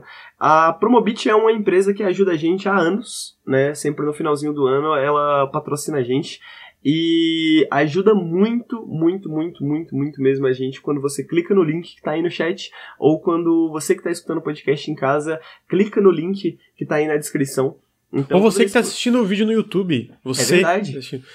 Eu tenho, você... assim, ó, você tem ontem, tu que tá assistindo esse podcast ao vivo agora, tu, mas que nunca comenta, nunca interage. E tudo bem, tá? Tem muita gente que faz isso. Cara, tranquilo, às vezes é só quer curtir tá um trabalho você mesmo. Curte o podcast, cara, não pode ajudar, não quer interagir com a gente, eu entendo, às vezes é só curte conteúdo. Pô, dá moral, vai lá no Promobit, baixa o aplicativo, aponta o celular na tela no QR Code ou baixa pela exclamação Promobit, a gente tá recomendando porque é bom. E vocês não têm ideia de como faz diferença vocês só clicar no link. Só clicar no link para baixar, para ir na página, para dar uma olhada pra conhecer, no que, a gente né? tá recomendando. Pra vocês entenderem como é que funciona o site, né, e tal, total, e deixarem na mente de vocês para quando vocês precisarem. Que a gente recomenda e a gente mostra também, a gente vai mostrar em live o site e tal, a gente pretende mostrar o aplicativo, mas assim, é, não precisa interagir, mas engaja com esse tipo de coisa, porque assim a gente tem muito mais oportunidades, e tendo essas oportunidades a gente pode fazer ainda mais coisas que vocês estão vendo e que vocês vão ver ainda mais no futuro próximo, no futuro distante. Vai ter muito mais coisa que vocês não esperam da gente. Então, é, engajem com o nosso conteúdo, porque, primeiro, pô, o Promobit tá dando uma força enorme pra gente. Eles acreditam no nosso trabalho, a gente acredita no produto deles, por isso que a gente tá aqui divulgando. A gente acha que é um produto massa pra caralho. A gente tá falando porque, pô, a gente usa. Acho que todo mundo já usou para ver alguma coisa, para comprar alguma coisa. Às vezes não, nem conseguiu comprar necessariamente, mas para ficar de olho em descontos, eu sei que eu já usei, eu sei que o Ricardo já usou, sei que o Henrique já usou, sei que o Bruno usa direto. Então, tipo assim, pô, instalem, baixem um aplicativo. Gente, faz muito. É porque é foda. Eu sei que às vezes é, é bom, mas, cara, é que vocês não têm ideia. Eu acho que às vezes vocês vendo. Vocês não entendem a diferença que faz vocês engajar com esse tipo de, de, de, de link de QR Code que tá na tela, engajar com conteúdo. Vocês não têm ideia da diferença que faz pra gente. Então por isso que a gente bate na tecla de baixar e etc, né? Então, tá aí. É, baixem um Promobit, instalem. Obrigado pelo Promobit por estar patrocinando esse podcast. E com isso chegamos ao fim do Café com Videogames número 59. Muito obrigado, Ricardo, pela participação, amigo. Tamo aí. Tamo aí. Muito obrigado, Henrique, pela participação, amigo. Muito obrigado você pelo convite, amigo. Então, tamo... Sempre bom. E vou dar mais uns recadinhos. Apoia o Nautilus, apoia.se barra Nautilus ou picpay.me barra canal Nautilus. Se você tá no feed, segue a gente em twitch.tv barra Nautilus Link. Se você tá no Twitch, sigam os nossos feeds ou o nosso canal secundário do YouTube, youtube.com barra Nautilus TV. Ou também sigam a gente no Instagram, que a gente tá postando conteúdos exclusivos. É, tá chegando na cadência diária, não tá lá ainda, mas tá chegando devagarzinho lá. Vários conteúdos diferenciados. O Instagram, o nosso arroba é Nautilus Link instagram.com.br nautiluslink, sigam a gente lá também que ajuda. E novamente reforçando, baixe o aplicativo do Promobit através dos nossos links, exclamação Promobit. É... E Ô, Lucas, eu acho. Fala, meu amigo. Teve um maluco aqui que ele. Primeira interação no chat, eu achei fofinho. Foi o que, que ele falou? Ike Lindo. Ele falou na hora que a gente tá falando do Promobit. Comprei por mil conto meu X1 com dois controles lá. Aí, tá vendo? Primeira então, interação no chat. Muito obrigado, muito ele obrigado. Baixou, pela... baixou o Promobit e comprou o bagulho dele lá. Maneiro. Pô, tamo junto. Gente, então com isso ficamos com o Café com Videogames número 59. Muito obrigado para todo mundo que veio aí, mais de 300 pessoas acompanhando. Uma semana meio lenta de notícias, então foi bastante gente, fico feliz. Muito obrigado para todo mundo que vai escutar no feed, muito obrigado para você que tá assistindo no Nautilus TV. Muito obrigado meus colegas, co-hosts, convidados. Pera aí, amigo, tudo... só mais uma coisa, pode não? Manda. Vai ter Back 4 Blood hoje aí, pra galera que tá aí? Nove e meia da noite. Pode ser tarde. Então tá, pra mim tá bom. Então vai ser hoje Jogando com os meus amigos, eu tô feliz. Eu, tu, Bruno e Henrique. Vamos fechar o quarteto caótico do Nautilus. E, e o Lully, é... amigo? Caralho, quarteto O Lully eu já tentei chamar umas 10 vezes. Acabou, né, amigo? Não quer mais saber de mim também. É. Então, gente, obrigado. Muito obrigado, meus amigos, de novo. Muito obrigado a todo mundo que assistiu. Obrigado pro Mobit por patrocinar esse podcast. E nos vemos semana que vem um próximo Café com Videogames. Tchau, tchau!